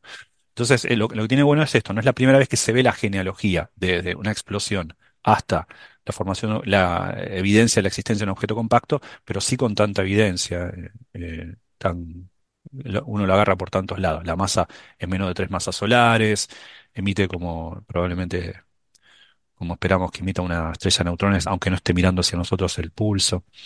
Eso me pareció muy interesante esta, de este paper. Pero, sí, por cierto, hablando, acabo de buscarlo, de 1979C, esta supernova, hay un artículo de Abraham Loeb, eh, Avi Loeb, famoso. No, ¿en serio? De 2011, 2011. Y, y, comenta que lo más probable es que sea un agujero negro porque tiene una masa entre unas 5 y 10 masas solares el, el objeto compacto. Ok pero lo dice Aviloeb, ¿eh? tengo que mirarlo en otra fuente. Yo, yo me, yo me acuerdo haber seguido ese caso, por eso me acuerdo el año más o menos, porque alguna vez, incluso con Cecilia Garrafo, mi, mi, una de mis estudiantes de doctorado, ahora trabaja en, eh, justamente donde está Aviloeb, en Harvard. Con ella alguna vez escribimos incluso un artículo de, divulgación sobre, ese, sobre, ese, sobre esa observación del objeto compacto que existía en el lugar donde había ocurrido ese 1979C. Creo que fue un, bueno, yo me, había quedado con la discusión, de, con el momento en que todavía había una discusión sobre la naturaleza de ese objeto, pero bueno. Mm, quizás por eh, recordar un poco la historia, bueno, les, em, les recomiendo una entrada que tiene en su blog nuestro amigo Ángel López Sánchez, que tiene un, un artículo sobre esta supernova. No, no, sobre este artículo que hagamos de comentar, el, artículo de Ángel en el blog de Ángel es antiguo, no sé, a ver si veo por aquí. ¿De 1987A? Eh, sí, sí, pero quiero decir que Ángel tiene un artículo de 2017 hablando sobre, sobre esa supernova. Sí, perdón, sí, porque ahora, como eh, Gastón sacó ahora esta otra supernova, efectivamente, hablo de la 1987, que, mm, eh, bueno, pues hace un, repaso, ¿no?, por la historia de esta supernova. Y, mm, claro, como ocurrió en la, la, gran nube de Magallanes, es visible desde el hemisferio sur. eh, fue descubierta en Chile eh, por astrónomos en eh, ¿dónde? En Cerro Armazones, creo, o en, en Las Campanas, perdón. Y, y esta supernova eh, fue visible a simple vista. En el momento de su descubrimiento, claro, cuando la vieron en el telescopio salieron fuera a verla con sus propios ojos, ¿no? A ver, porque tenía magnitud 5 cuando la descubrieron, que fue al día siguiente realmente de cuando explotó. Y bueno, de cuando llegó a la Tierra la luz de cuando había explotado. Realmente explotó 180.000 años antes o algo así. Mm. Y tenía magnitud 5, que es una magnitud que digamos que un ojo mm, fino, eh, un- eh, que con un ojo con buena agudeza visual en, en un cielo muy oscuro y, y un cielo muy bueno, se podría ver a simple vista. Luego los siguientes meses fue aumentando el brillo y llegó a ser magnitud 3, que ya magnitud 3 sí que es un- una estrella normal del cielo, es un, eh, una de las estrellas de las que veríamos, ¿no? No, no en la ciudad, pero saliendo un poquito uno a las afueras, pues. em, entonces, em, a ver, eh, sí, veo que Francis pone en el chat. No, el artículo que yo digo es uno que es 30 años desde la explosión de supernova SN 1987A, el artículo de Ángel. Bueno, nada, simplemente por recomendarles ese artículo y recordar un poco el contexto histórico. Hem- Hemos, creo, eh, no sé la estadística, pero creo que hemos sido una generación poco agraciada con con supernovas cercanas, ¿no? Como para... Desde luego creo que en nuestra galaxia no ha habido ninguna, ¿no? Y... Bueno, sí, yo igual prefiero eh, vivir ahora que en la época de Tico y, y Kepler, porque ahí no había penicilina, pero, pero ellos tuvieron más suerte que nosotros. Bueno, sí. Prefiero penicilina a supernovas. Puestos a elegir. Vale, vale. Bueno, pues nada, esto es esto. Si quieren hablamos de otro tema ahora. Em, Sí. Vale. Pues a mí me, me llamó mucho la atención em, un- una nota de prensa que salió de eso, el Observatorio Austral Europeo, que em, estoy apuntando aquí los tiempos de los diferentes temas. Una nota de prensa que luego resultó ser eh, bastante terrible, pero eh, el título de la nota de prensa de eso decía una cicatriz metálica en, en una estrella caníbal. Eh, o sea, una, dos, tres, tiene seis palabras el titular. Si quitamos la preposición sobre, cinco palabras interesantes. Creo que correctas hay dos. Eh, encontrado y estrella. Eh, cicatriz metálica y caníbal son cosas como un poco locas. Em, yo cuando leí la nota de prensa eh, nos hablaba de que se habían hecho observaciones eh, con espectropolarimetría, que es una técnica que me interesa mucho porque es la que usamos em, em, mis compañeros y yo en física solar para medir campos magnéticos y hacían observaciones de una enana blanca en la que se detectaba campo magnético y encontraban una región metálica. Metálica en lenguaje coloquial, mira que yo soy astrónomo, yo sé que en astronomía metales significa elementos que no sean hidrógeno y helio, pero cuando lo ves en una nota de prensa y, hablas de una región metálica, tú entiendes que una nota de prensa está dirigida al público general, pues yo pensé que sería algo metálico. Y me imaginé el contexto, por lo que decían aquí, de, de que había engullido planetesimales, me imaginé un contexto por el cual un, eh, un, un asteroide metálico, como los que hay en el sistema solar, pero muy grande, hubiera sido guiado por el campo magnético de la estrella y hubiera acabado colisionando y quedando ahí en la superficie de la enana blanca como una región metálica. Bueno, pues resulta que no es nada de eso. ¿vale? Luego lees el paper y no tiene nada que ver con eso. Por eso les aconsejamos siempre ir a las fuentes porque cualquier cosa que vean por ahí, incluso la nota de prensa de una institución prestigiosa como es eso, puede decir eso que acabo de, de leer. Ya digo, de cinco palabras, tres están mal. Y las dos que estaban correctas eran encontrado y estrella. El artículo es de, mm, de un investigador que se llama Stefano Bañulo, que, que yo lo conozco porque es eh, uno de los popes en algo muy chulo. De hecho, creo recordar que Marian ha trabajado con él en alguna ocasión, no estoy seguro. Em, que es una de las personas que más sabe sobre magnetismo en estrellas y que lo estudia, como digo, haciendo observaciones de espectropolarimetría, que a, mí me gusta mucho porque se parece mucho a lo que hacemos en el Sol, pero ellos lo hacen en otras estrellas y claro, no tienen una estrella es un punto. En el Sol tú puedes ver aquí hay una mancha y estudias ahí, mides el campo magnético en la mancha y luego ves fuera de la mancha no hay. Ellos no, ellos solo tienen un punto, entonces tienen que ser estrellas con un campo magnético muy fuerte y lo que ven es el promedio de, de todo ese campo magnético. Pero es un promedio un poco especial porque la, la polarimetría no mide el campo magnético, mide la polarización de la luz.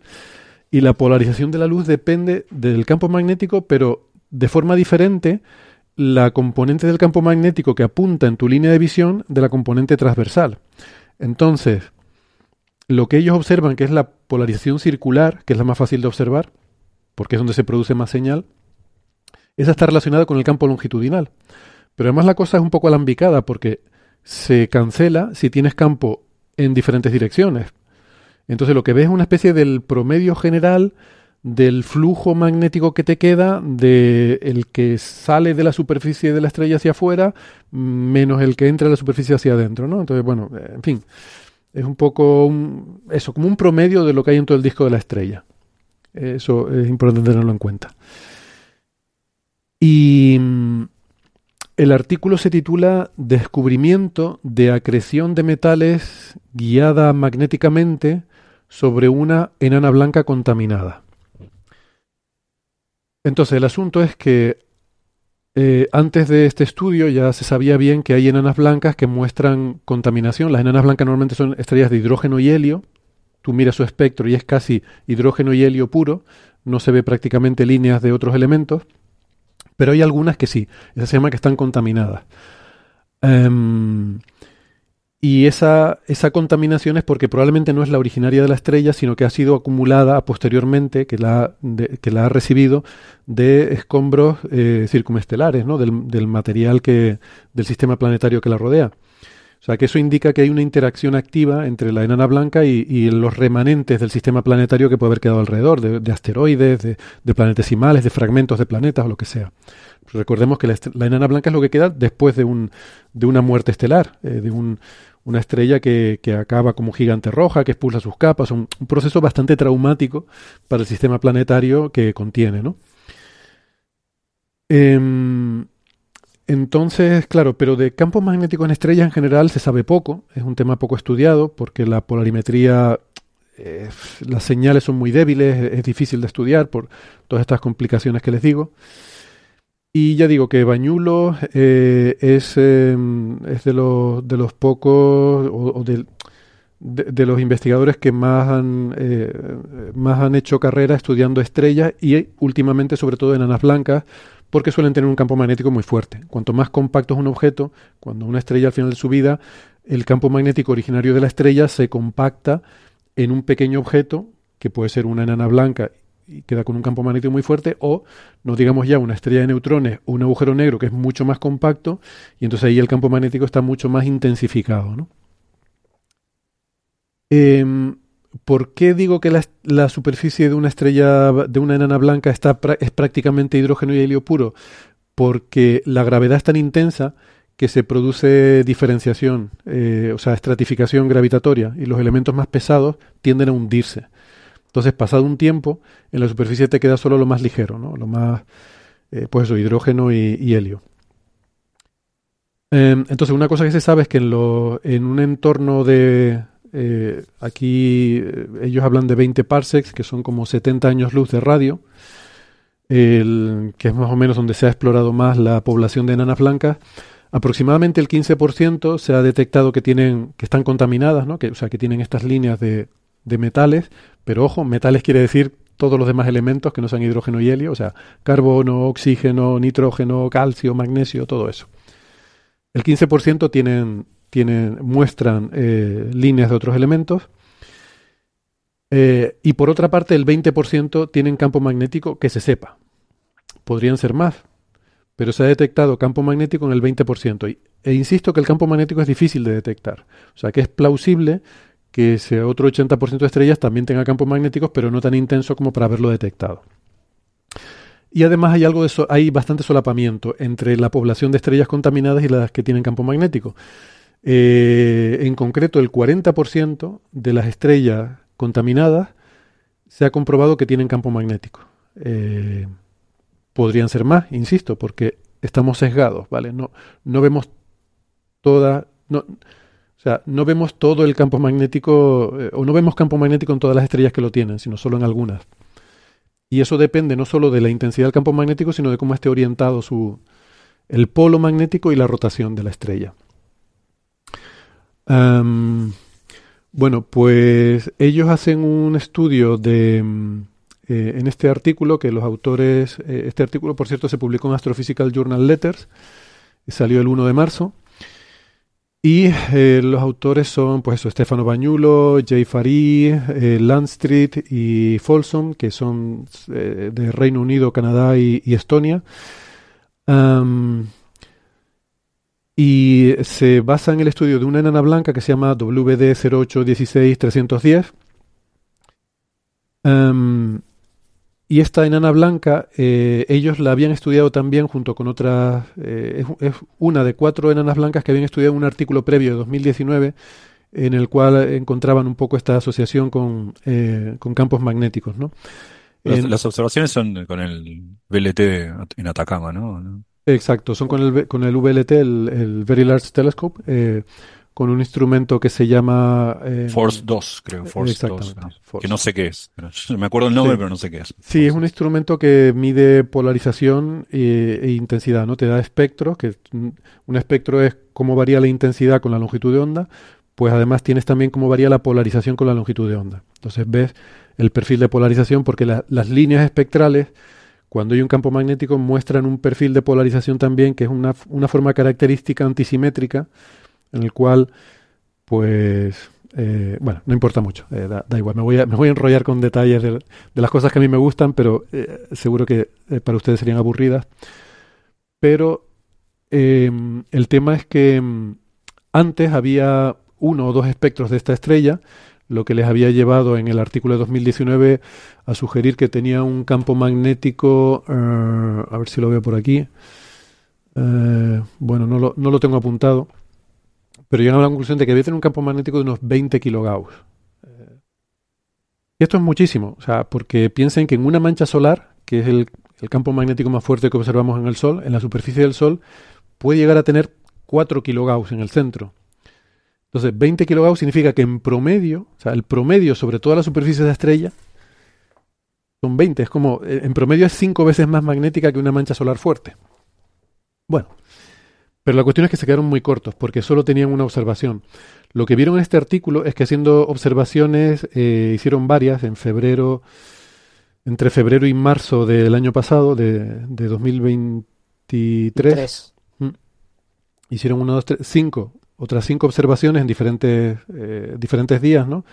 24, 25 de febrero, 27 de febrero y 26 de marzo, que combinaron con las que había antes, que era de 2017 y 2019.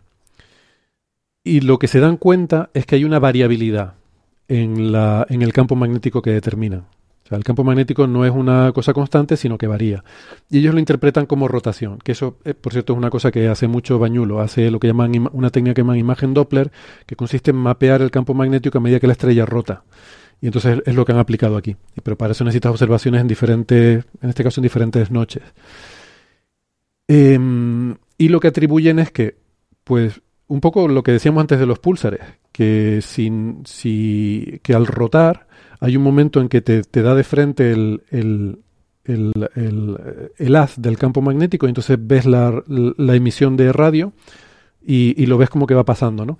Solo que los púlsares rotan pues con periodos de milisegundos y estas estrellas rotan eh, una enana blanca pues cada un cierto número de días, probablemente no está muy claro el, el periodo de rotación de esta estrella. Ellos le asignan un periodo posible de 10 días, pero hay otros que podrían ajustar los datos. No hay suficientes datos como para delimitar un periodo de rotación, ¿vale? Entonces hay uno que es compatible, que son 10 días y parece más o menos razonable y ellos se lo asignan, pero no es muy relevante tampoco para todo lo demás. La cuestión es que al rotar eh, vemos como el polo magnético de la estrella a veces apunta hacia nosotros o eh, digamos que en una tiene una componente importante en nuestra línea de visión y entonces ahí es cuando vemos el máximo del campo magnético y hay veces que está, digamos que transversal y entonces no vemos, o, incluso, bueno, sí que está transversal y es cuando vemos poco campo magnético. Iba a decir si está por la otra cara, pero no, porque como hay un polo norte y un polo sur, Si el norte está por la otra cara, entonces el sur nos estaría apuntando hacia nosotros y veríamos otra vez campo magnético. Porque ellos ajustan esto a un modelo de dipolo. O sea, seguramente la geometría magnética es todavía más compleja, pero hasta donde nos llegan las observaciones con un modelo de dipolo, o sea, polo norte, polo sur, es suficiente para ajustar las observaciones. Entonces, aunque haya más detalle, no somos sensibles a ese detalle, ¿no? Bueno, pues ajustando el nivel, ajustando el dipolo, ojo, ellos observan el máximo, eh, o sea, el máximo observado es 50 kilogauss, bastante más que lo que habían visto en el artículo de 2019. Pero es que según el modelo, según el ajuste del modelo, el campo magnético en el polo de esta estrella es 150 kilogauss. 150 kilogauss, o sea, eh, pues 40 veces más que, una mancha solar, ¿no? Que, lo más fuerte que observamos en el Sol. Por cierto, para darles una idea, el campo magnético de una mancha solar es similar al de estos imanes de, las chatarras que levantan coches. Eso es del orden de magnitud que te encuentras en una mancha. Esto es 40 veces más intenso em, y probablemente a escalas bastante mayores. Bueno, o sea que tienen un campo magnético bastante fuerte estas, em, estas estrellas, ¿vale? lo que encuentran es que también hay una variabilidad de las líneas de metales hay una serie de líneas de eh, hierro, estroncio, magnesio, calcio, metales en el sentido astrofísico, insisto, o sea, de la contaminación, todo lo que no es hidrógeno y helio, contaminación que ha caído de los restos de su sistema planetario, y eso también varía. Y está correlado con el campo magnético. O sea, en el momento en el que hay más campo magnético, vemos más intensidad de esas líneas. Y eso lo que indica es que ese material ha estado cayendo a la estrella no de forma uniforme, eh, sino que de alguna forma ha estado siendo guiado por, el, por la presencia del campo magnético. ¿Vale? O sea que la, la acreción, la caída del material a la estrella, está, eh, está guiada por el campo magnético. Entonces, eh, bueno, el, escenario, la verdad que lo describen bastante bien en el artículo, ¿no? Lo que dicen es que el, ese seguramente el, sistema planetario moribundo que queda después de, la muerte de la estrella es un, escenario en el que hay colisiones abundantes para que para que estos materiales acaben cayendo, ¿no? O sea, para que, para que caigan eh, los planetesimales, los fragmentos que caigan a la estrella, se necesita algún tipo de interacción que no, no esperamos que sea de, de, perturbaciones entre ellos, porque un sistema planetario estable que ha sobrevivido durante eh, miles de millones de años, pues no se va a desestabilizar de repente, pero eh, sí que el, el, esas fases finales de la estrella lo pueden haber desestabilizado lo suficiente como para que haya colisiones entre los diferentes cuerpos y eso le hace perder energía y al perder energía se va acercando al centro, ¿no? Em, la superficie de la enana blanca está a unos 6.000 y pico grados, que tampoco es demasiado caliente. Pensemos que el Sol está a 5.700, la, la temperatura efectiva. Esto está a 6.200 o algo así de temperatura efectiva. Entonces, em, la acreción para ser efectiva tiene que tener lugar algo así como un radio solar. O sea que de alguna forma tiene que haber un, eh, un proceso que haya ido eh, reduciendo la distancia de los objetos eh, del sistema planetario de, del orden de unidades astronómicas al orden de radios solares, en los cuales ya, ya empiezan a actuar otra serie de, de, procesos. Em, cuando está suficientemente cerca de la enana blanca, ya se vaporiza por la temperatura esos fragmentos rocosos, se convierte en material gaseoso y eh, porque ya esa temperatura e, es, mayor que, que, la que permite la condensación de objetos, ¿no? de, digamos de que se, que se formen fragmentos rocosos. Entonces, si no hubiera campo magnético, el, ese material se supone que formaría un disco de acreción y que llegaría a la superficie estelar y terminaría eh, esparciéndose por todo el disco. Hay modelos de eso que predicen una mezcla bastante homogénea al llegar a, al llegar a la estrella. Entonces, para eh, el hecho de que existan estas inhomogeneidades... Y, bastante, y bastante rápido, ¿no? Porque si no... Si, si, tardase, claro, digo, rápido en comparación a, a lo que sería de otra manera poco probable estar observando, tendría que ser Sí, exactamente. Ellos calculan que la, la eh, o sea, que la acreción que ha dado lugar a las, eh, a las cantidades de metales que se observan, eh, debe haber estado teniendo lugar durante unos 300.000 años. Esa es un poco la, escala temporal que plantean. Em, claro, al haber un campo magnético, em, bueno, hay, dos cosas, ¿no? Primero que hay simulaciones según las cuales un campo de 100 kilogauss ya, ya no es capaz de inhibir la convección. O sea, necesitas, mm, para que no haya convección en la estrella, necesitarías un campo más fuerte. Pero claro, si hubiera convección, el material se mezclaría y no veríamos estas inhomogeneidades que vemos. Por lo tanto, esta estrella, eh, con un campo magnético de 150 Gauss, ya sí que 150 kilogauss, sí que está inhibiendo la convección. Em, y claro, el, el, tema es que cuando... el problema que hay es que para que el campo magnético sea eficaz en canalizar la acreción, el material tiene que estar ionizado. Pero una superficie de 6200 Kelvin, que es a lo que iba, no produce suficiente radiación ultravioleta como para ionizar todo este material. Entonces ahí podría quedar un poco esa duda.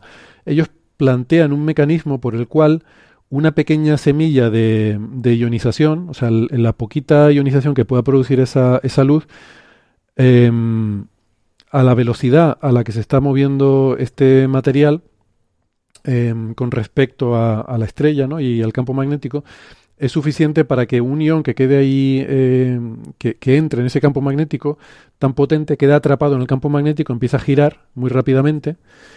Y cuando ese, ese ion choca contra eh, los átomos neutros del, resto del material neutro que está cayendo, tiene suficiente energía como para ionizarlo. Y, de hecho, uno, solo de estos iones puede a su vez ionizar cientos de otros. Eh, de otros átomos.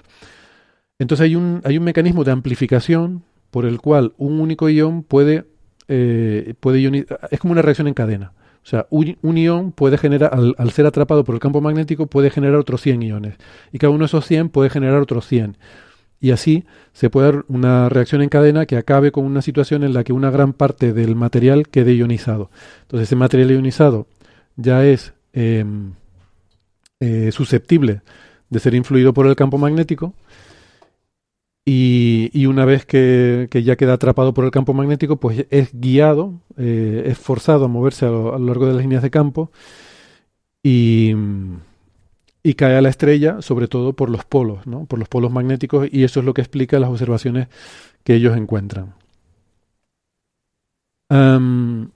tiene un poco, el último párrafo del artículo es un poco reivindicativo, ¿no? Dice que puede parecer sorprendente que esto no se haya descubierto antes. O sea, que las estrellas estas contaminadas, que se han estado observando hace mucho tiempo, eh, resulta que tengan eh, parches, que, que, haya inhomogeneidades en, la, en esta contaminación sobre la superficie de la estrella. Y dice que la razón es porque hay una cultura de, de que cuando uno observa una enana blanca, eh, pues le saca un espectro y ya está. Y ese es el espectro de esa enana blanca y que lo que tenemos es que entender que estos objetos tienen variabilidad en el tiempo. Entonces, una enana blanca no hay que observarla una sola vez, sobre una enana blanca contaminada, sino que hay que observarla a lo largo del tiempo eh, para poder ver el efecto de la rotación y poder ver estas posibles inhomogeneidades que hay en la superficie. y, predicen que, eh, además termina así la última frase, ¿no? Predecimos que adoptando una observación, una estrategia observacional eh, específica, la variabilidad de las líneas se convertirá en un fenómeno observado frecuentemente en estrellas em, enanas blancas contaminadas. Porque bueno, lo que ellos quieren argumentar aquí es que esto que, ellos observan en esta estrella debe ser algo común. Mm, que este escenario debe ser em, debe darse en muchas otras enanas blancas, ¿no? Em, así que bueno, la, masa también la estiman, ¿no? Eh, estiman que la contaminación que tienen es la que produciría un asteroide grande equivalente a Vesta, que es un, Vesta es un planeta enano. Eh, pues eso, un, Vesta pulverizado y, repartido a lo largo de 300.000 años sobre la superficie de la estrella, eh, a lo largo de la línea de campo magnético, sería consistente con lo que, con lo que ellos observan esto va un poco en la línea de algo que hemos dicho muchas veces, ¿no? Que eh, probablemente la, La gran revolución de la astrofísica de este siglo, bueno, no, la gran revolución será encontrar vida, pero, pero que en general a lo que se tiende es al, al dominio temporal, ¿no? A buscar las cosas que varían con el tiempo.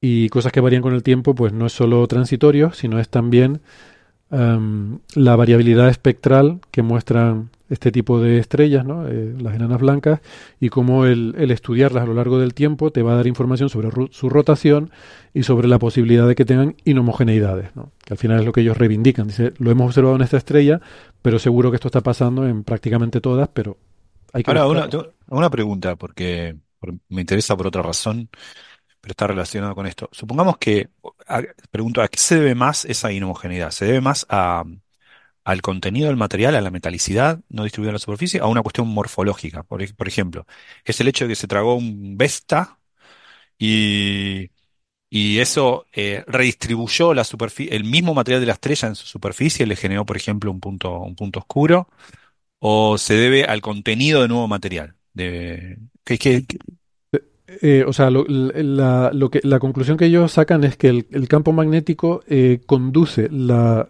acreción de ese material a los polos magnéticos.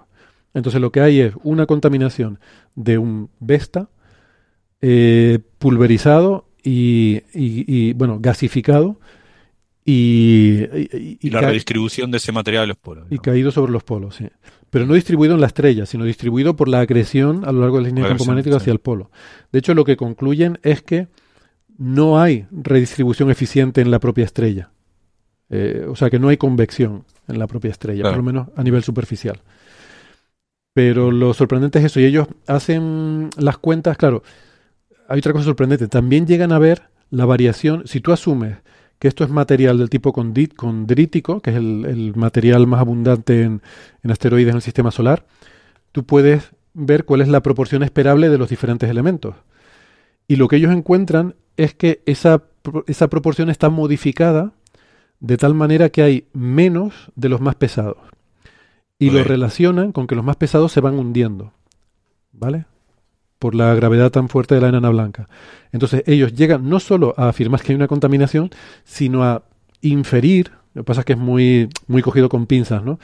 Pero ellos afirman que llegan a inferir que hay una infraabundancia de los más pesados, lo cual sugiere que esos más pesados se han ido hundiendo y eso les da una idea de la escala temporal, por eso los 300.000 años que mencionaba, porque ese, ellos pueden determinar el tiempo de, difusión, ¿no? el tiempo de, de, de, hundimiento de esos materiales y puedes calcular, puedes hacer un modelo de cuál sería el tiempo que te dejaría, partiendo de la composición condrítica, te dejaría la composición que observas.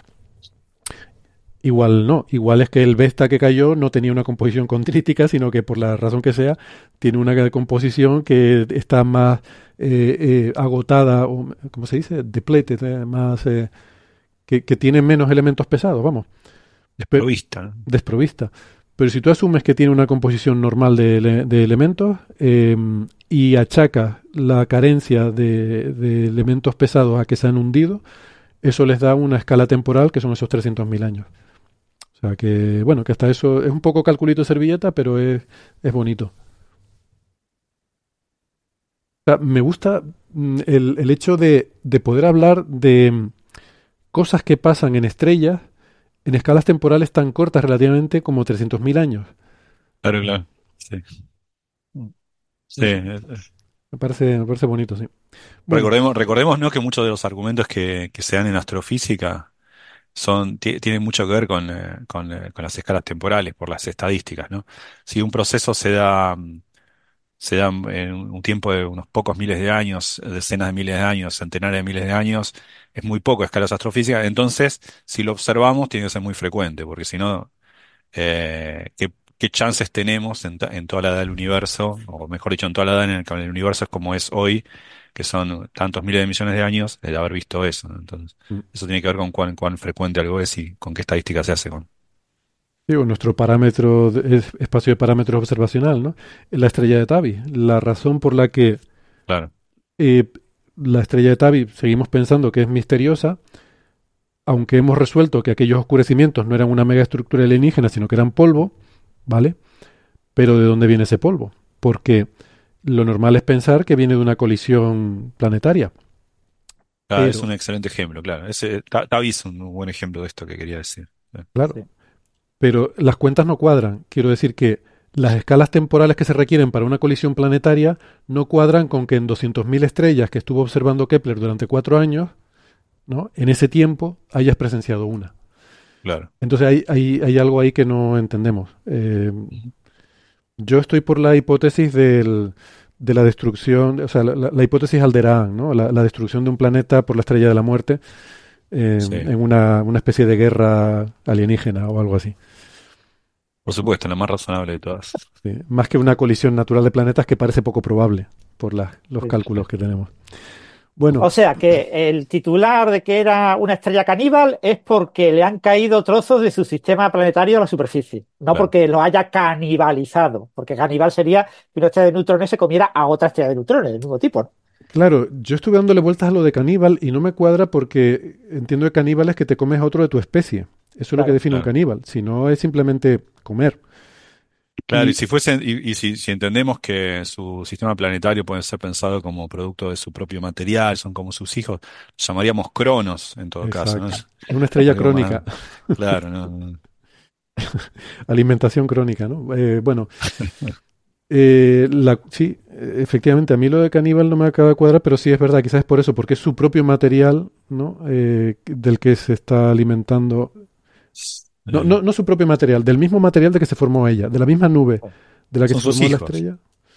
Eso, cronos le va, le va mejor. Sí, Y lo de cicatriz igual, ¿no? Tampoco es sostenible porque es como una acumulación de materia que, bueno, de, de lejos podría ser, un, yo qué sé, un, vamos, un lunar, ¿no? Más que una cicatriz, ¿no? Sí, más bien un lunar, efectivamente. Lo de cicatriz no, no tiene ningún sentido. Y claro, yo, yo esperaba algo de una colisión, ¿no? Cuando hablo de cicatriz, yo esperaba una colisión, pero no es gas, es gas que le ha caído, ¿vale?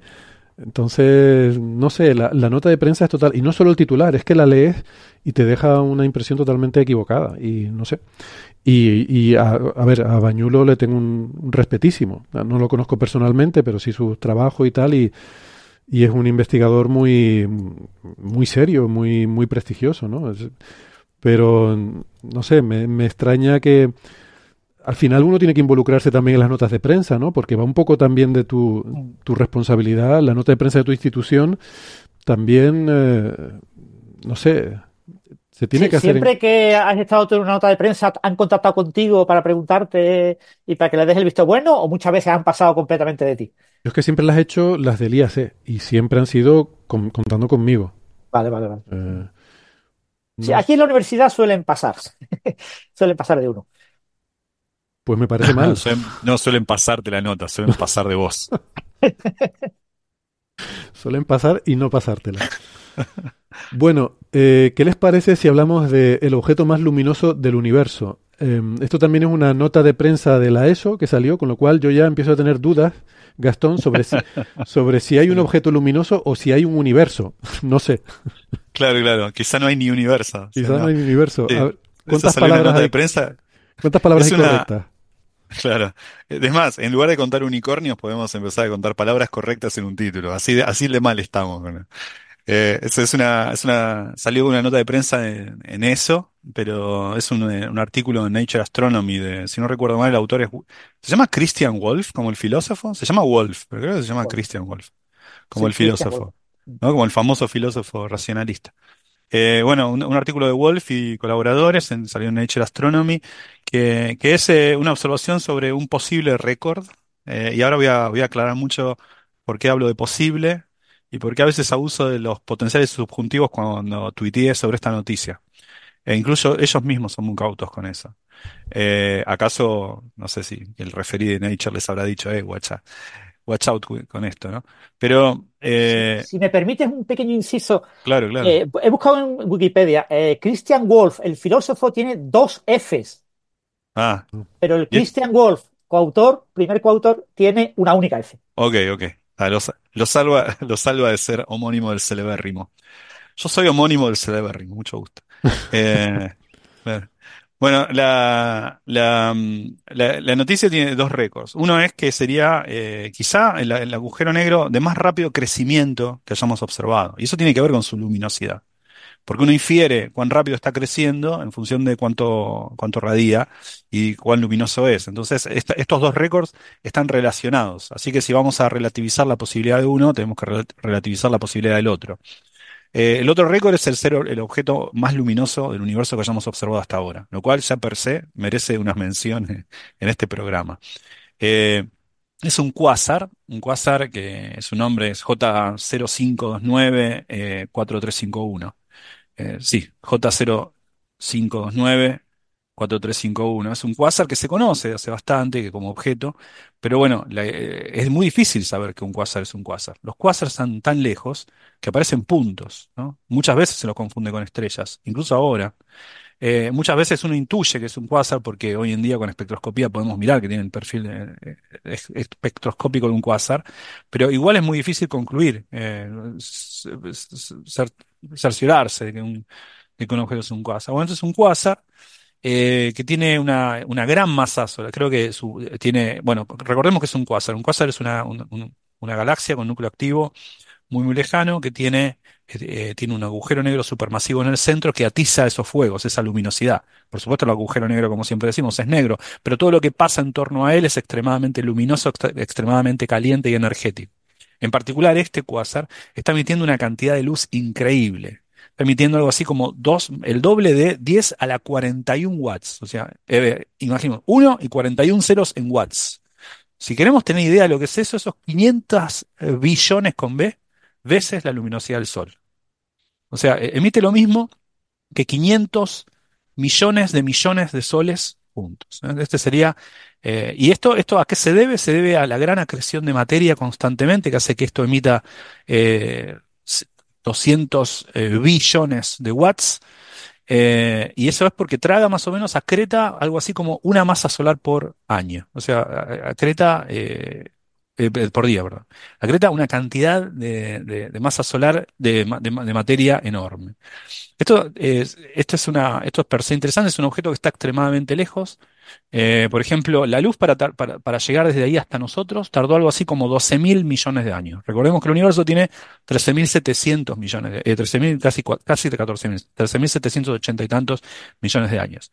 O sea, la luz tardó en, llegar de ahí hasta nosotros, o sea, la luz tarda un tiempo de 12 mil millones de años. La distancia hasta este objeto es muchísimo mayor en años luz, porque 12 mil millones de años es un número comparable con la edad del universo, que son casi 14 mil millones de años. En ese tiempo el universo se expandió de manera considerable. Entonces uno tiene que agregarle esa distancia, no es solamente el tiempo que tardó la luz en llegar a nosotros, sino en ese, en ese transcurrir, en ese transitar de la luz del objeto hasta nosotros, el, universo se expandió. Dicho en otros términos, dicho lo mismo en otros términos.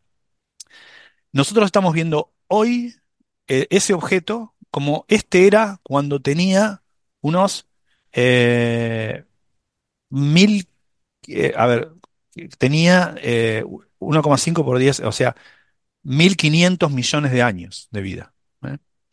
Hoy lo estamos viendo como el objeto tenía cuando tenía 1.500 millones de años de vida. Hoy tiene nueve veces más esa edad. Tiene más de 13.000 millones de años de, vida. ¿Se entiende más o menos para, que tengamos en cuenta la, la distancia de la que estamos hablando? Bueno, lo, que se observó es que este, bueno, ahora, este, este sería la noticia y ya es parece interesante, ¿no? Sería el, objeto más luminoso que hayamos visto hasta ahora. Es un objeto récord en muchos sentidos. No es el agujero negro, el que está en su centro, no es el agujero negro más masivo que hayamos visto, pero es uno de los más masivos. Este quasar tiene en el centro un agujero negro de 17 mil millones de masas solares. ¿eh? Hay agujeros negros más masivos que hemos observado algunos pocos, hay más masivos que eso, pero estamos hablando ya del orden de eh, un número de orden 1 por 10 a la, de, orden 1 por, por 10 a la 10 millones de años. O sea, es extremadamente eh, 17 mil millones de masas solares. Entonces, esto es interesantísimo, eh, pero ¿cómo inferimos todo esto? Bueno, esto lo inferimos porque lo vemos, básicamente. Lo vemos, sabemos su espectro y lo vemos y vemos su luminosidad. Y ahí podemos inferir eh, la tasa de acreción, más o menos eh, todo, todo cierra con esta luminosidad que decíamos antes de 2 por 10 a la 41 watts. Pero eh, hay que ser cuidadosos porque no sería la primera vez que nos confundimos, porque cuando nosotros vemos algo muy brillante, tenemos que estar seguros que es su brillo intrínseco el que estamos calculando, y no el brillo alguna, debido a alguna distorsión óptica que focaliza sus rayos a nosotros. Dicho de otra manera, eh, uno puede quemar papelitos con, con la luz del sol, con una lupa o incluso con luz eh, artificial. Y eso se debe a que uno focaliza eh, muchos rayos de luz, los deflecta con una lupa y los y quema, eh, los enfoca en un punto pequeño. Bueno, los efectos de lentes gravitacionales a veces generan lo mismo. Uno puede, generar, puede hacer que la luz magnifique un objeto y que se vea mucho más brillante que lo que el objeto es intrínsecamente, ¿no? como yo inferiría que el objeto es intrínsecamente. Por suerte esto pasa, porque esto es lo que nos permite que veamos objetos que de otra manera nos sería imposible ver. Es decir, cuando vemos objetos muy, muy, muy, muy, muy, muy, muy lejanos, se debe no solamente a que tenemos muy, muy buenos instrumentos, sino que encima somos tenemos suerte, porque a veces hay efectos de lentes gravitacionales que nos permiten magnificar ese objeto. Bueno, eso es cuando la magnificación nos juega una buena pasada, nos ayuda a ver objetos que de otra manera no veríamos. Pero la, la magnificación, debido a efectos de lentes gravitacionales, nos puede llevar, nos puede jugar una mala pasada que es hacernos ver algo más brillante, sobre todo algo muy, muy lejano, algo mucho más brillante de lo que es, y confundirnos un poco. No sería la primera vez que pase con la estimación del brillo de un cuásar. Entonces, eh, pero bueno, hasta donde entendemos, no, no tenemos por qué, eh, vamos dar el beneficio de la duda a este cuásar. Entonces sería el objeto más luminoso eh, que hemos observado hasta el momento, que tiene 500 billones con B veces la luminosidad del Sol y que si uno infiere la tasa de crecimiento, porque esa, re- repetimos, esta luminosidad se debe a la tasa de acreción, la tasa de acreción, teniendo en cuenta las dimensiones del astro, la masa que tiene, nos, nos hace, nos hace entender que, que, que, eh, acreta una velocidad increíble, así que también se convertiría en el agujero negro que está creciendo más rápido que hayamos observado. No que haya crecido más rápido que, que hayamos observado, pero sí que está creciendo a una velocidad más rápido que hayamos observado. Esa es un poco la noticia de Christian Wolf con una F. Bueno, entonces el titular de la nota de prensa era más o menos correcto, ¿no? Sí, en este caso es bastante correcto. Incluso te diría que son bastante cautos cuando, si miras el artículo, son bastante cautos acerca de eso, de la mención. no, creo que también en la nota de prensa, y no estoy tan seguro, pero en el artículo por lo menos son muy cautos acerca de la posibilidad de que uno esté confundido con la luminosidad debido a la magnificación de lentes y eso. Mm. Sí. Eh, por cierto, una de las noticias que se han hecho eco de este artículo en Space eh, Voyaging, en, eh, viajando por el espacio, algo así, un tal Matteo Ferrarini titula Un error de una inteligencia artificial se, vuel- se convierte en un Ah, sí, vi. eh, supervoraz, ¿no? Eh, el asunto es que eh, una inteligencia artificial estaba buscando, entrenada para encontrar cuásares en los datos de Gaia, de R3, estaba buscando cuásares y no lo encontró.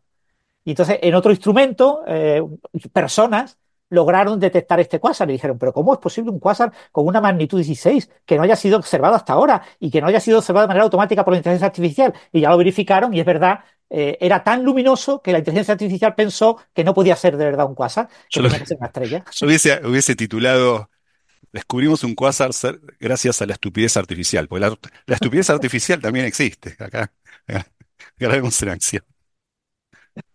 Humanos 1, inteligencia artificial 0. Exacto. Exactamente. Mm. Say hello to a new era of mental health care. Cerebral is here to help you achieve your mental wellness goals with professional therapy and medication management support. 100% online. You'll experience the all new Cerebral Way, an innovative approach to mental wellness designed around you. You'll get a personalized treatment plan from a therapist, prescriber, or both in a safe and judgment free space. Your cerebral therapist or prescriber will outline a customized plan with clear milestones along the way so you can get to feeling your best. With Cerebral, you're not alone in your mental health journey. We're here to empower you to live a fulfilling life.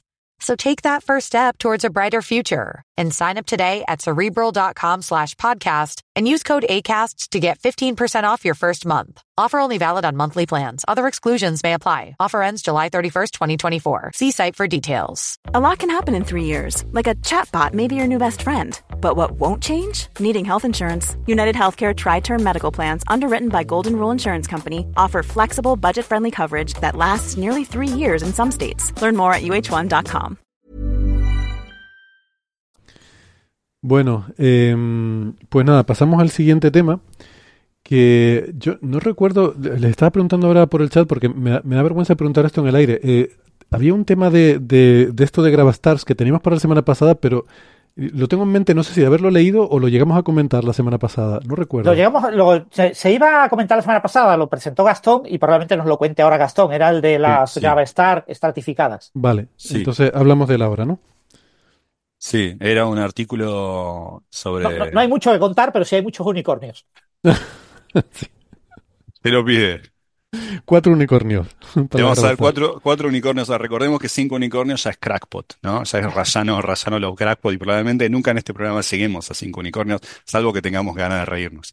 Solo verán cinco unicornios, mis estimados y estimadas oyentes, cuando hablemos de los premios Señ- Señal y Ruido, nada más. Pero cuatro unicornios es como Ya cerca de... Eh, eh, no, no, no hay nada mal en este artículo, pero eh, es importante. Esto es lo mismo que cuando uno da una charla sobre agujeros negros, habla de agujeros negros y se aprende el nombre de los dis- distintos objetos y, en un momento eh, alguien le, le- levanta la mano y pregunta, ¿y es cierto también, aparte de, uno está hablando, no sé, de la tasa de acreción de algo, eh, 10 a la 41 watts, qué sé yo, algo bien concreto, y de repente eh, alguien pregunta, ¿es cierto que son túneles ah, hacia otros universos? Bueno, ah, es cierto que hay soluciones de la teoría general de la relatividad que propone, pero digo, uno tiene que marcar los planos de mm, los distintos planos de especulación, ¿no? Porque hay cosas que- de las que estamos seguros prácticamente. Digo prácticamente, esto es ciencia, uno nunca puede estar seguro de nada, pero que la existencia de los agujeros negros, estamos seguros. De la existencia de los agujeros negros de gusano, no, y probablemente estamos más seguros de que no existen.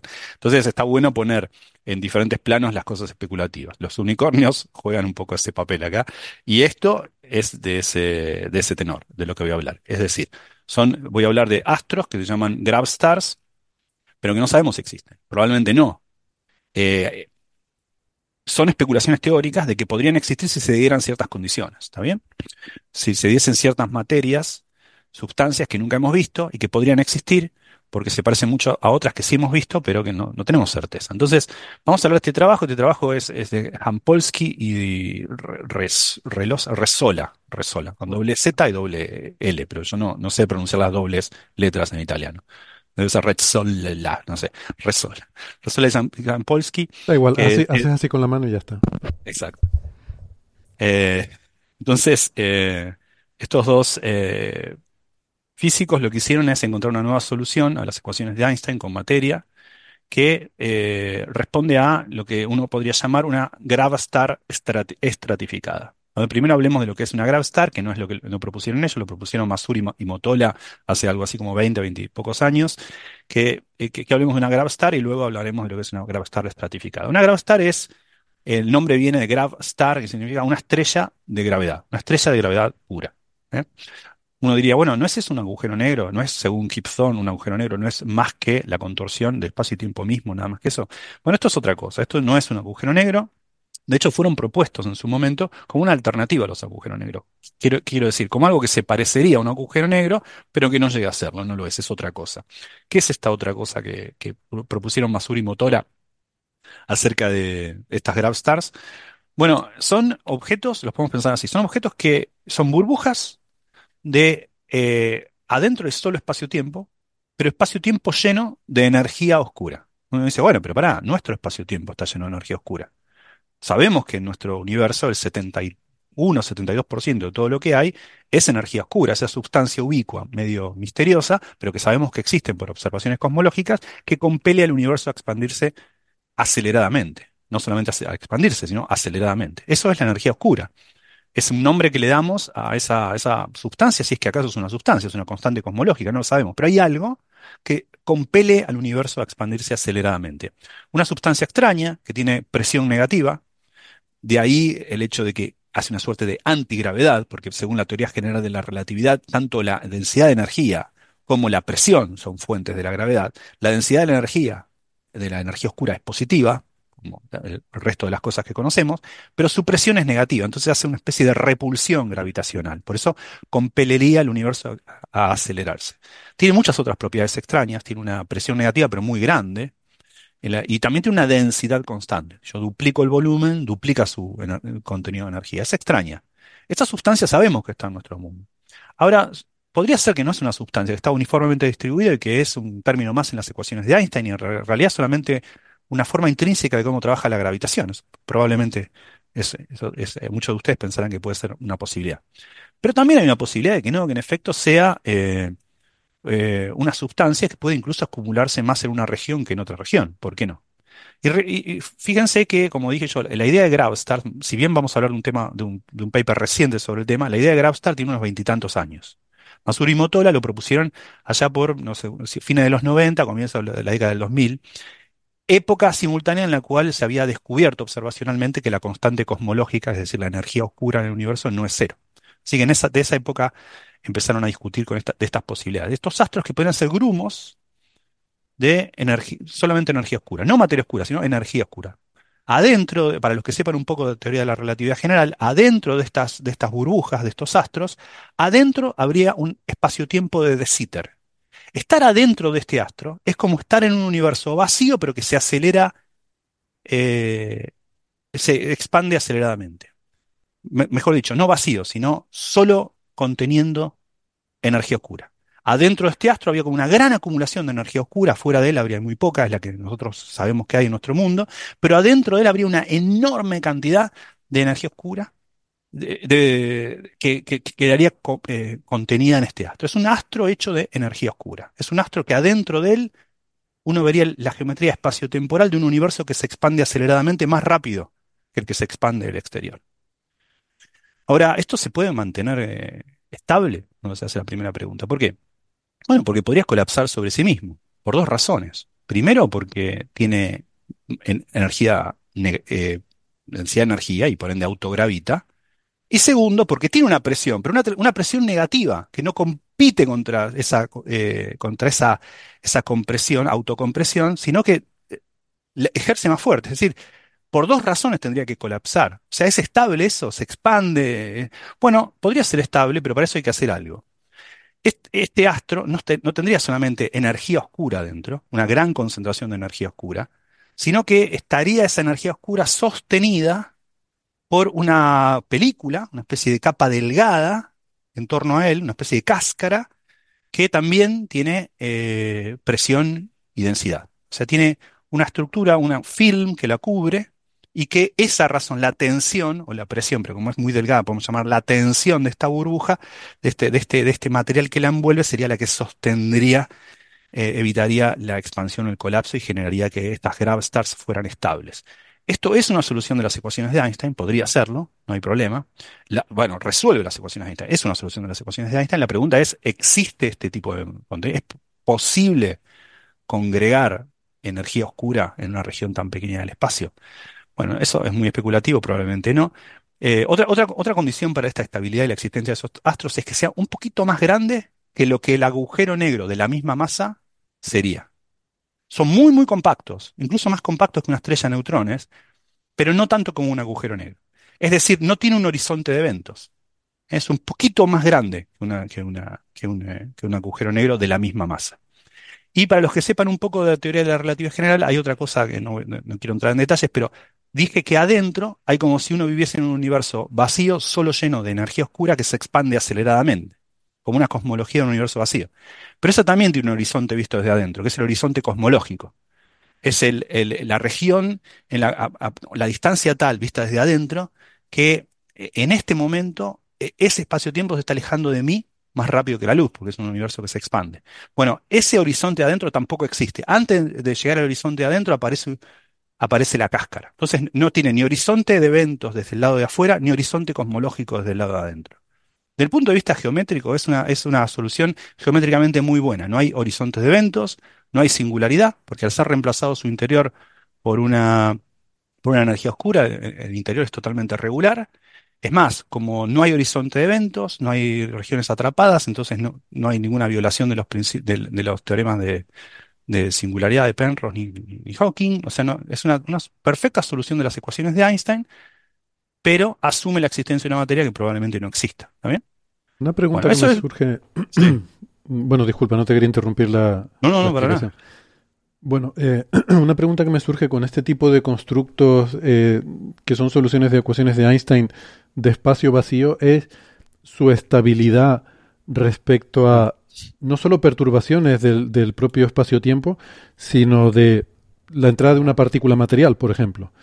Eh, ¿puede la entrada de una partícula desestabilizar esa solución y que, y que deje de existir como tal? Porque entonces no tendría mucho sentido pensar, porque al final tiene que haber un observador que pueda eh, ver que eso existe, ¿no? Si no, no tiene mucho sentido plantearlo. y si ese, la presencia de ese propio observador ya lo desestabiliza, pues tampoco, tampoco parece. Perfecto. Perfecto. Ahí hay como. Eh, es una muy buena pregunta y te lo voy a responder en tres pasos, porque son los tres pasos que uno hace cuando uno se cerciora si una solución es estable, por una cuestión de complejidad. La primera, cuando uno resuelve una solución de este tipo, cuando uno se imagina la estrella que uno quiere, ¿eh? Uno se puede imaginar una estrella que uno quiere. Dice, bueno, que quiero que exista en el universo una materia hecha de pequeños unicornios que entre sí eh, juegan y hacen una presión efectual. uno puede hacer lo que quiera, poner tan solo energía momento del lado derecho de las ecuaciones de Einstein que uno quiera, claro no le van a publicar el paper a uno si lo que uno propone como, como energía es poco razonable. O a veces hay cada paper por ahí, pero típicamente en un mundo ideal no tendrían que. Uno pide que los tensores de momento satisfagan las condiciones de energía y cosas así. En este caso, bueno, no sabemos si existe esta materia, pero no es una materia tan extraña. Es una acumulación excesiva de energía oscura y la energía oscura existe. Así que, ¿por qué no? Ahora, lo primero que uno se hace, la pregunta es lo que dice Héctor, ¿es, esto estable? Porque podría algo existir, pero rápidamente lo perturbo y se desarma todo, entonces yo no lo veré nunca, porque no vive nada. Entonces, ¿qué, cálculo uno hace primero? Lo primero que uno hace cuando es una cosa redonda como una estrella es ver que ante modos escalares, es decir, ante un latido, ante el eh, contraerse o no, eso es estable. Ese es el cálculo más sencillo de, hacer. Y ese es el cálculo que se hizo para GravStars originalmente. Después se hicieron otros, pero para la estabilidad del GravStar. Aún sin perturbarlo mecánicamente, hay un segundo paso que es preguntarse si esto es estable ante otros modos. Por ejemplo, si uno, elonga, eh, si lo hace oblato o prolato, eh, cuando ya está excitando otros modos, ya no el esférico de excitación. Eso es un cálculo bastante más difícil de hacer en, teoría general de la relatividad, porque son ecuaciones dinámicas no lineales. Entonces, eh, ver si esto es estable ante una perturbación, incluso aunque lo haga a nivel perturbativo, cuando ya no, no preserva la simetría esférica, es un cálculo muy complicado. El tercer paso es eh, la dinámica mecánica con otras cosas. ¿Qué pasa si le tiro una, piedra? ¿Eso hace un oleaje en la superficie que lo, desestabiliza o no? Bueno, para, en este caso, eh, siendo un poco agnóstico de cómo es la interacción entre la materia ordinaria y... Porque, ¿qué pasa? Cuando uno resuelve las ecuaciones de Einstein, lo que necesita es cuál es la presión y cuál es la, eh, la densidad de energía de lo que pone como fuente de la gravedad. Pero hasta ahí no, nos expidió acerca de cómo esta fuente, con esa presión y esa energía, interactúa con, el resto de la materia. Podría ser, eh, podría ser energía oscura con presión y, densidad de energía. Y entonces yo le tiro un asteroide y sea totalmente transparente para eso, por ejemplo. Entonces uno es un poco agnóstico acerca de eso. Pero claro, si uno empieza a pensar, dice, bueno, a ver, eh, propongo cierto acoplamiento con la materia ordinaria y aquella de la que esta Gravstar estaría hecha, cabe la pregunta de si es mecánicamente estable. Eso uno no lo decide hasta que uno pone un modelo de interacción entre la materia ordinaria y aquella que constituye la GravStar. Hay un cuarto paso que es estudiar la estabilidad o inestabilidad de estas a nivel no perturbativo. Porque muchas veces uno perturbativamente dice, bueno, esto parece estable o inestable, y es muy difícil concluir que cuando incluye términos de no linealidad, aquello que era estable puede volverse inestable o aquello que era inestable puede volverse estable. Esos son cálculos aún mucho más complejos de hacer. Así que no es concluyente que una gravestar sea una cantidad, eh, una, solución estable, pero al menos lo es ante las perturbaciones más sencillas, las esféricamente perturbadas y pequeñas, digamos. Eh, lo que hicieron en el paper este Hampolsky y Resola eh, es hacer una, encontrar soluciones a la tipo pero estratificadas donde hay diferentes capas, dulce de leche, merengue, chocolate y así, pero esféricamente, como, una gran, como un gran bombón de eh, Gravstar. Es, como que tiene diferentes densidades, así como sabemos que las estrellas son. Hoy, por ejemplo, Isa lo explicaba perfectamente. Nosotros sabemos que las estrellas eh, tienen capas, sobre todo cuando, cuando uno estudia el, estadio de, colapso de una supernova, cuando ya quemó mucho, mucho material. Los estadios finales, los astros se estratifican con diferentes materiales. La pregunta es, ¿pueden las Gravstars, estas estrellas hechas de gravedad pura, estas estrellas, estas estrellas hechas de energía oscura, tener como diferentes estratificaciones, tener mucha energía oscura en el centro, un poco menos luego, un poco más luego, y hacer separaciones entre estas, layers, entre estas capas, con como pequeños films que vayan recubriendo una en torno al otro, como si fuera una torta de energía oscura de manera esférica. Eh, bueno, esta es la solución que encontraron ellos. Eh, no sé si es particularmente interesante el paper, creo que no, pero bueno, había salido en muchos, muchas notas de prensa y aparte nos daba la oportunidad de estudiar eh, qué era una Gravstar o hablar un poco de ella, que alguna vez lo hicimos, pero bueno, un poco para, ya que por sí, a veces somos un poco cautos también. Si vemos que aparece una noticia muchas veces, aunque la noticia en sí no es importante, hablamos de ella para que, para que un poco depurar a veces las hipérboles que hay en los, los medios de divulgación. Exacto, depurar hipérboles. Eh, me gusta Por esa forma. hipérboles. ¿A qué, a qué te dedicas? ¿Viste? Uno va a una fiesta y dice, vos, sabés que yo estoy harto de decir físico que me miren con cara, uh, qué nerd, qué pesado. Entonces voy a decir, yo, yo me dedico con unos amigos, los jueves eh, depuramos hipérboles. Depurar hipérboles. Francis, creo que ya tenemos nuevo lema. Eh, no- ¿Nos leemos los papers para que usted no tenga que hacerlo o depuramos hipérboles? Bueno, Sí. Eh, por cierto, el, el artículo original de, de Mazur, ¿no? Con la propuesta de la Gravstar que se publicó en Archive en 2001, Ok. eh, ha aparecido en la revista Universe el año pasado, en 2023. sí, Y nunca dos lo años mandó. después. Eh, parece ser que lo enviaron a algunas revistas que se lo rechazaron. Y entonces acabaron publicándolo en 2003 en la revista Penas, pero con un tercer autor y cambiando el título. qué penas. Entonces, Ah, estamos hablando, eh, sí, los Proceedings of the National Academy of. Sciences. Eh, y, y resulta que, que eso, que por alguna razón no se lo aceptaron, no se lo publicaron, y sin embargo es un artículo citado más de mil veces, según Google Scholar. sí, O sea, es sorprendente, ¿no? Eh, Lo que ocurre a veces con esto de la física especulativa, ¿no? Cuanto Sí. más unicornios tiene un artículo, más difícil es colarlo en revistas serias. Sí, siendo que me- Motola es un tipo muy reconocido, ¿no? De, de los Álamos, de National Laboratory. Eh, lo- enfatizaba lo de la fecha, como, gracias por confirmarme, que era, yo dije fines de los 90, principios de los 2000, o sea, 2001.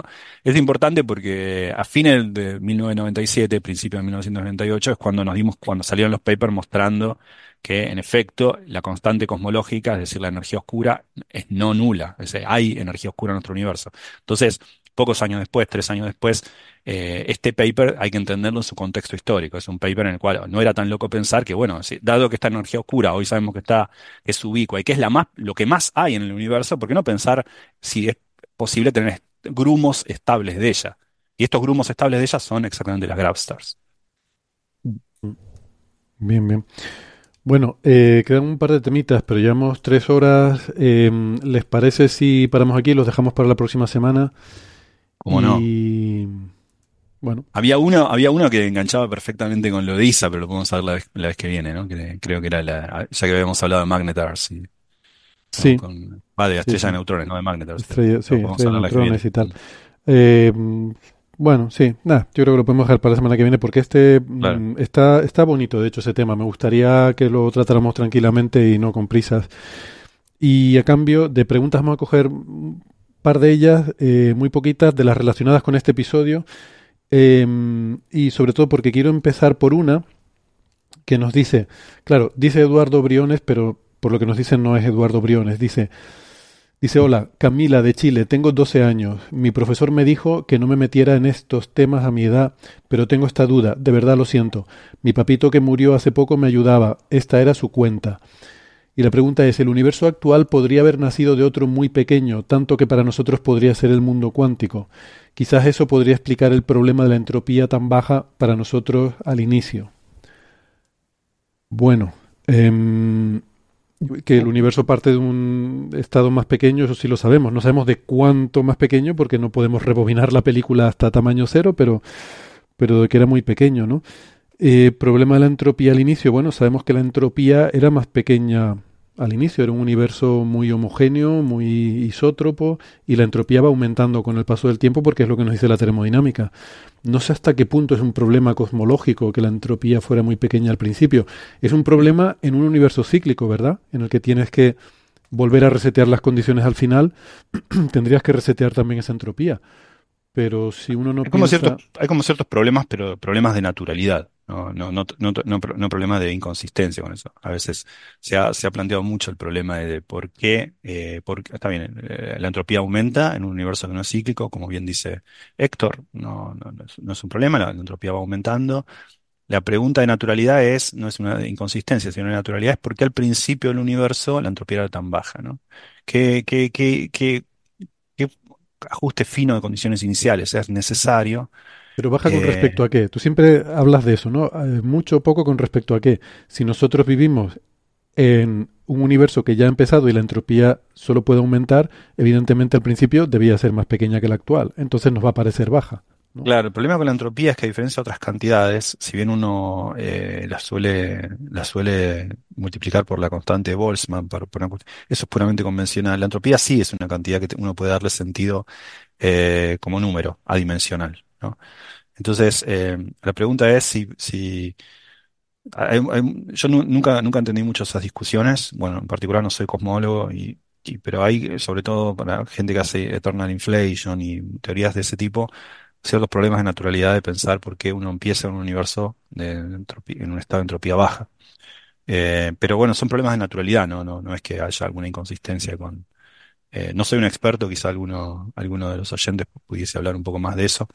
Em, si es que sabe esto, si digo algo mal, que, que, que me corrija por Twitter. Pero me parece que, que no, que no, no hay, no hay ningún problema a resolver ¿eh? de la entropía en el universo. No, no es que hay un problema de incompatibilidad que con alguna idea eh, de este tipo podríamos resolver. eh. Pero bueno, como dice Héctor, ¿no? Eh, Sí está bien decir que nuestro universo nació de uno más pequeño. Es el mismo. Es él mucho más pequeño. Y es creíble que, bueno, eh, esto ya es muy especulativo. No le pondría cuatro unicornios, pero le pondría tres, tres unicornios.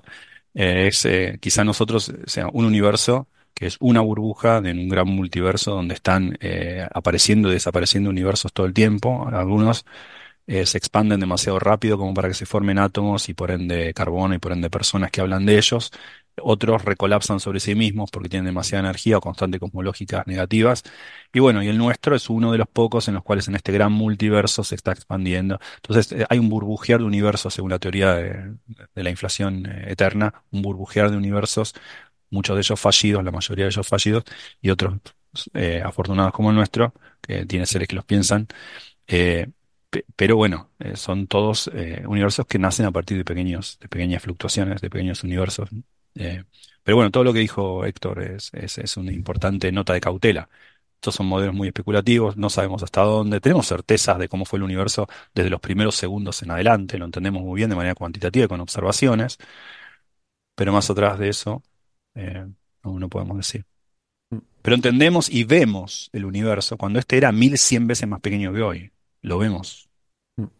¿no? La radiación cósmica de fondo es eso, así que en realidad podemos decir que que sí. Bien. Em, Y otra cosa más, que le diga a esta persona, creo que es una chica, a su profesor de, que venga aquí, colegio, que, que- que nos diga que eso su venga, que- que profesor, venga a hablar con nosotros. que venga a hablar con nosotros, que tenemos un par de cosas que decirle. Bueno, eh, un par de ellas rapiditas. Nema dice que en el club de fans dije que si los ingenieros del Apolo vieran los fallos actuales, supongo que se refiere a lo del líder de, Odiseo, no quitarle la tapa, dada la tecnología y conocimientos actuales dirían que qué vergüenza. ¿Falta preparación o dinero? Bueno, yo quiero decir dos cosas. Primero, comparado con Apolo, falta dinero. O sea, Apolo ha sido el proyecto científico más financiado de la historia. Eh, eh, ahí había mucho dinero pero no estoy de acuerdo con que dijeran que vergüenza. Lo que pasa es que estamos, es lo típico de la nostalgia de mirar al pasado y quedarte solo con los éxitos. Pero quiero recordar que a lo largo de la historia de la NASA y en particular del proyecto Apolo ha habido fallos estrepitosos, algunos de los cuales han acabado con tragedias. Ha habido, ha habido muertos. El Apolo 1, sin ir más lejos, Apolo comienza con tres muertos. Eh, la primera misión Apolo por un incendio, por una, eh, en fin, eh, atmósfera de oxígeno puro, que muy inflamable en, en la que se producen tres muertos y recordemos que ha habido dos eh, accidentes eh, fatales de los transbordadores que también han, ha, eh, han resultado en, en, en, fallecidos, ¿no? O sea que, que yo creo que, que, que es un poco injusta la, la, comparación de pensar que antes todo eran éxitos y ahora hay que avergonzarse por los trabajos que se hagan, ¿no? En fin, claro, ese, esa es una buena aclaración porque las dos cosas son ciertas. O sea, yo creo que sí es vergonzoso que no tengamos hoy en día transbordadores para nada, ¿no? Que no tengamos, que no podamos ir a arreglar el Hubble si que si se nos rompe. Bueno, nadie, nadie iría a arreglarlo hoy en día, pero eso sí está, pero guarda mucho cuidado con el dinero, porque esto que dijo Héctor es importante. Nosotros hoy en día podríamos hacer lo que, lo que se hizo con Apolo. Habría que poner más plata, sin, sin duda, pero también es cierto que nunca haríamos lo que se hizo en Apolo hoy en día la inseguridad que representó para la gente. O sea, hoy en día podríamos mandar a gente a la Luna con más seguridad que, con la que lo mandamos con Apolo, pero no, se nos, no nos atreveríamos a hacerlo. Fue una locura, o sea, la situación en la que esa gente fue. O sea, un día podríamos dar un, programa de las locuras que se hicieron para poner a esos tipos en la superficie de la Luna. De casualidad volvieron, en realidad. recordemos que eran militares que aceptaban poner su vida en riesgo por, por su país, que es lo que era aquello, ¿no? Era era una competencia con la potencia enemiga y, era una cuestión de seguridad nacional. Claro. Y esa gente venían de, eran pilotos militares y que sabían los riesgos que había y los asumían como un servicio a su patria, ¿no?